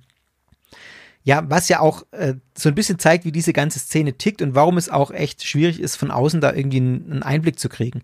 Und warum es ähm, ja auch so unklare Zahlen manchmal gibt, wie viele jetzt da wirklich beteiligt sind und was da wirklich genau passiert, äh, weiß man eben nicht, wenn man nicht Menschen da irgendwie einschleust oder da nicht irgendwie reinkommt, weil die sich nach außen sehr abschotten. Und das gilt eben für den Bund für deutsche Gotterkenntnis auch. Ist es jetzt eine Sekte oder nicht? Also ja, ihr, ihr kennt meine Ansicht zu dem Thema. Ich würde mal wieder äh, drauf abzielen, was sind eigentlich hier die Faktoren. Ich würde klar sagen, also die Ideologie braucht man nicht drüber reden, habe ich jetzt auch schon sehr deutlich gemacht. Übelster Nazi-Bullshit, wirklich antisemitischer, rassistischer Bullshit. Da kann der Bund für Gotterkenntnis auf seiner Webseite schreiben, was er will. Ähm, das ähm, muss ich hier so deutlich sagen. Wenn man sich das genau anguckt, kommt man da meiner Ansicht nach nicht drum rum, das so einzuordnen. Was natürlich immer das habe ich auch schon an einer Stelle mal kurz angedeutet, äh, ein Faktor ist, wenn man aussteigen will, der Umgang mit Aussteigern, habe ich jetzt keine Angaben dazu gefunden, aber man kann sich leicht vorstellen, wenn jemand in diesem Netzwerk aufwächst, in diesem ganzen, äh, in dieser ganzen Umgebung aufwächst, in mehr oder weniger losen Strukturen, aber wenn die Familie da drin ist, wenn die Freunde da drin sind und man will dann aussteigen, ähm, dann wird es einem nicht leicht gemacht. Dann ist es total schwer, da auszusteigen, weil man eben damit sein komplettes Lebensumfeld verlässt. Und das ist was, was eben schon sehr deutlich auch in vielen problematischen Gruppierungen und sogenannten Sekten ähm, so ist, wenn man da reingeboren ist vor allem. Es ist nochmal ein bisschen anders, glaube ich, wenn man als erwachsener Mensch in so eine Gruppe reinkommt und noch irgendwie ein Netzwerk hat von vorher, auf das man zurückgreifen kann. Ansonsten, ja, es scheint jetzt nicht so, als hätte der Bund für Gotterkenntnis eine klare äh, hierarchische Führungsstruktur, wo man irgendwie sagt, hier jetzt Gudrun Klink oder die Bundesvorsitzenden sind irgendwie die Gurus, die alles sagen, wo es lang geht. Das ist mit so nicht aufgeschienen in der Recherche. Aber das entspricht auch diesem Netzwerkcharakter. Das macht es aber auch nicht weniger problematisch, finde ich, weil man in seiner eigenen Suppe, in diesem eigenen ideologischen Sumpf schon auch schwimmt und ähm, das ja problematisch genug ist, meiner Ansicht nach. Und ich würde sagen, Hauptschwierigkeitspunkt und Hauptkritikpunkt an diesem Bund für deutsche Gotterkenntnis ist tatsächlich die menschenverachtende Ideologie, die dahinter steckt. Die, der Antisemitismus, der Rassismus, den ich jetzt zur Genüge offengelegt habe. Also wenn man jetzt den Sektenbegriff vermeiden möchte und äh, ne, trotzdem irgendwie eine Bezeichnung möchte, was ist der Bund für deutsche Gotterkenntnis? Ich würde die Worte wählen, der Bund für deutsche Gotterkenntnis ist eine rechtsextreme und antisemitische Glaubensgemeinschaft. Ja, mit allem, was da dazugehört eben. Und deswegen finde ich es auch gut, wenn die vom Verfassungsschutz beobachtet werden. Ja, und am Ende dieser Folge sind wir jetzt angekommen mit dieser doch dann doch kurzen Einschätzung, aber noch einer langen Folge. Und es gibt äh, eigentlich nicht so viel zu sagen. Ich werde auch wieder dann Sektor-Hörertermine äh, und es gibt eigentlich am Ende auch nicht mehr so viel zu sagen im Moment. Ich werde auch wieder Sektor-HörerInnen-Treffen ankündigen. Ich kann im Moment terminlich nichts festlegen. Und auch was die Social Media Sache angeht. Ich bin tatsächlich seit der letzten Folge, da habe ich es ja mal kurz angedeutet, oder seit noch länger als der letzten Folge, äh, weder auf Twitter noch auf Instagram noch auf Discord unterwegs in meinen ganzen sozialen Medien. Das liegt alles brach und das wird auch weiterhin erstmal so sein. Seht mir das nach, dass ich dann nicht auf eure Anfragen reagieren kann. Ich lese sie einfach nicht. Es hat nichts damit zu tun, dass, dass ich euch nicht mag, ähm, sondern es äh, liegt einfach schlicht daran, dass ich da gerade nicht reingucke. Auf Twitter werde ich vermutlich, äh, Stand jetzt, ich verfolge in Nachrichten so ein bisschen, ähm, auch nicht mehr zurückkehren. Also nachdem das ganze Elon Musk und das jetzt gar nicht mehr Twitter heißt und so und jetzt soll es noch kostenpflichtig werden, habe ich irgendwie gehört. Nee, furchtbar, da lasse ich jetzt, glaube ich, erstmal die Finger davon. Ich bin per E-Mail erreichbar. guru.sekta.fm, da könnt ihr mich erreichen. Ähm, ansonsten gibt es gerade keine Kanäle nach außerhalb, auf die ich reagiere. Wenn ihr auf der Homepage Kommentare schreibt, dann schalte ich die frei, aber da kriege ich keine E-Mail-Benachrichtigung, deswegen dauert das manchmal ein bisschen. Genau. Ja, das möchte ich euch nur nochmal mitgeben ähm, und hoffe, dass ihr mir da nicht böse seid, wenn ich mich aus dem Social Media Zeugs gerade rausziehe. Ja, und in diesem Sinne bleibt mir am Ende nur noch zu sagen, lasst euch gut gehen, genießt die letzten sommerlichen Tage. Bis bald, euer Fabian.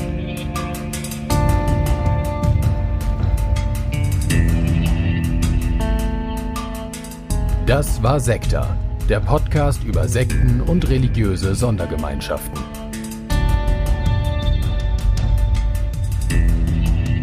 Sekta ist Teil des Ruach Jetzt Netzwerks.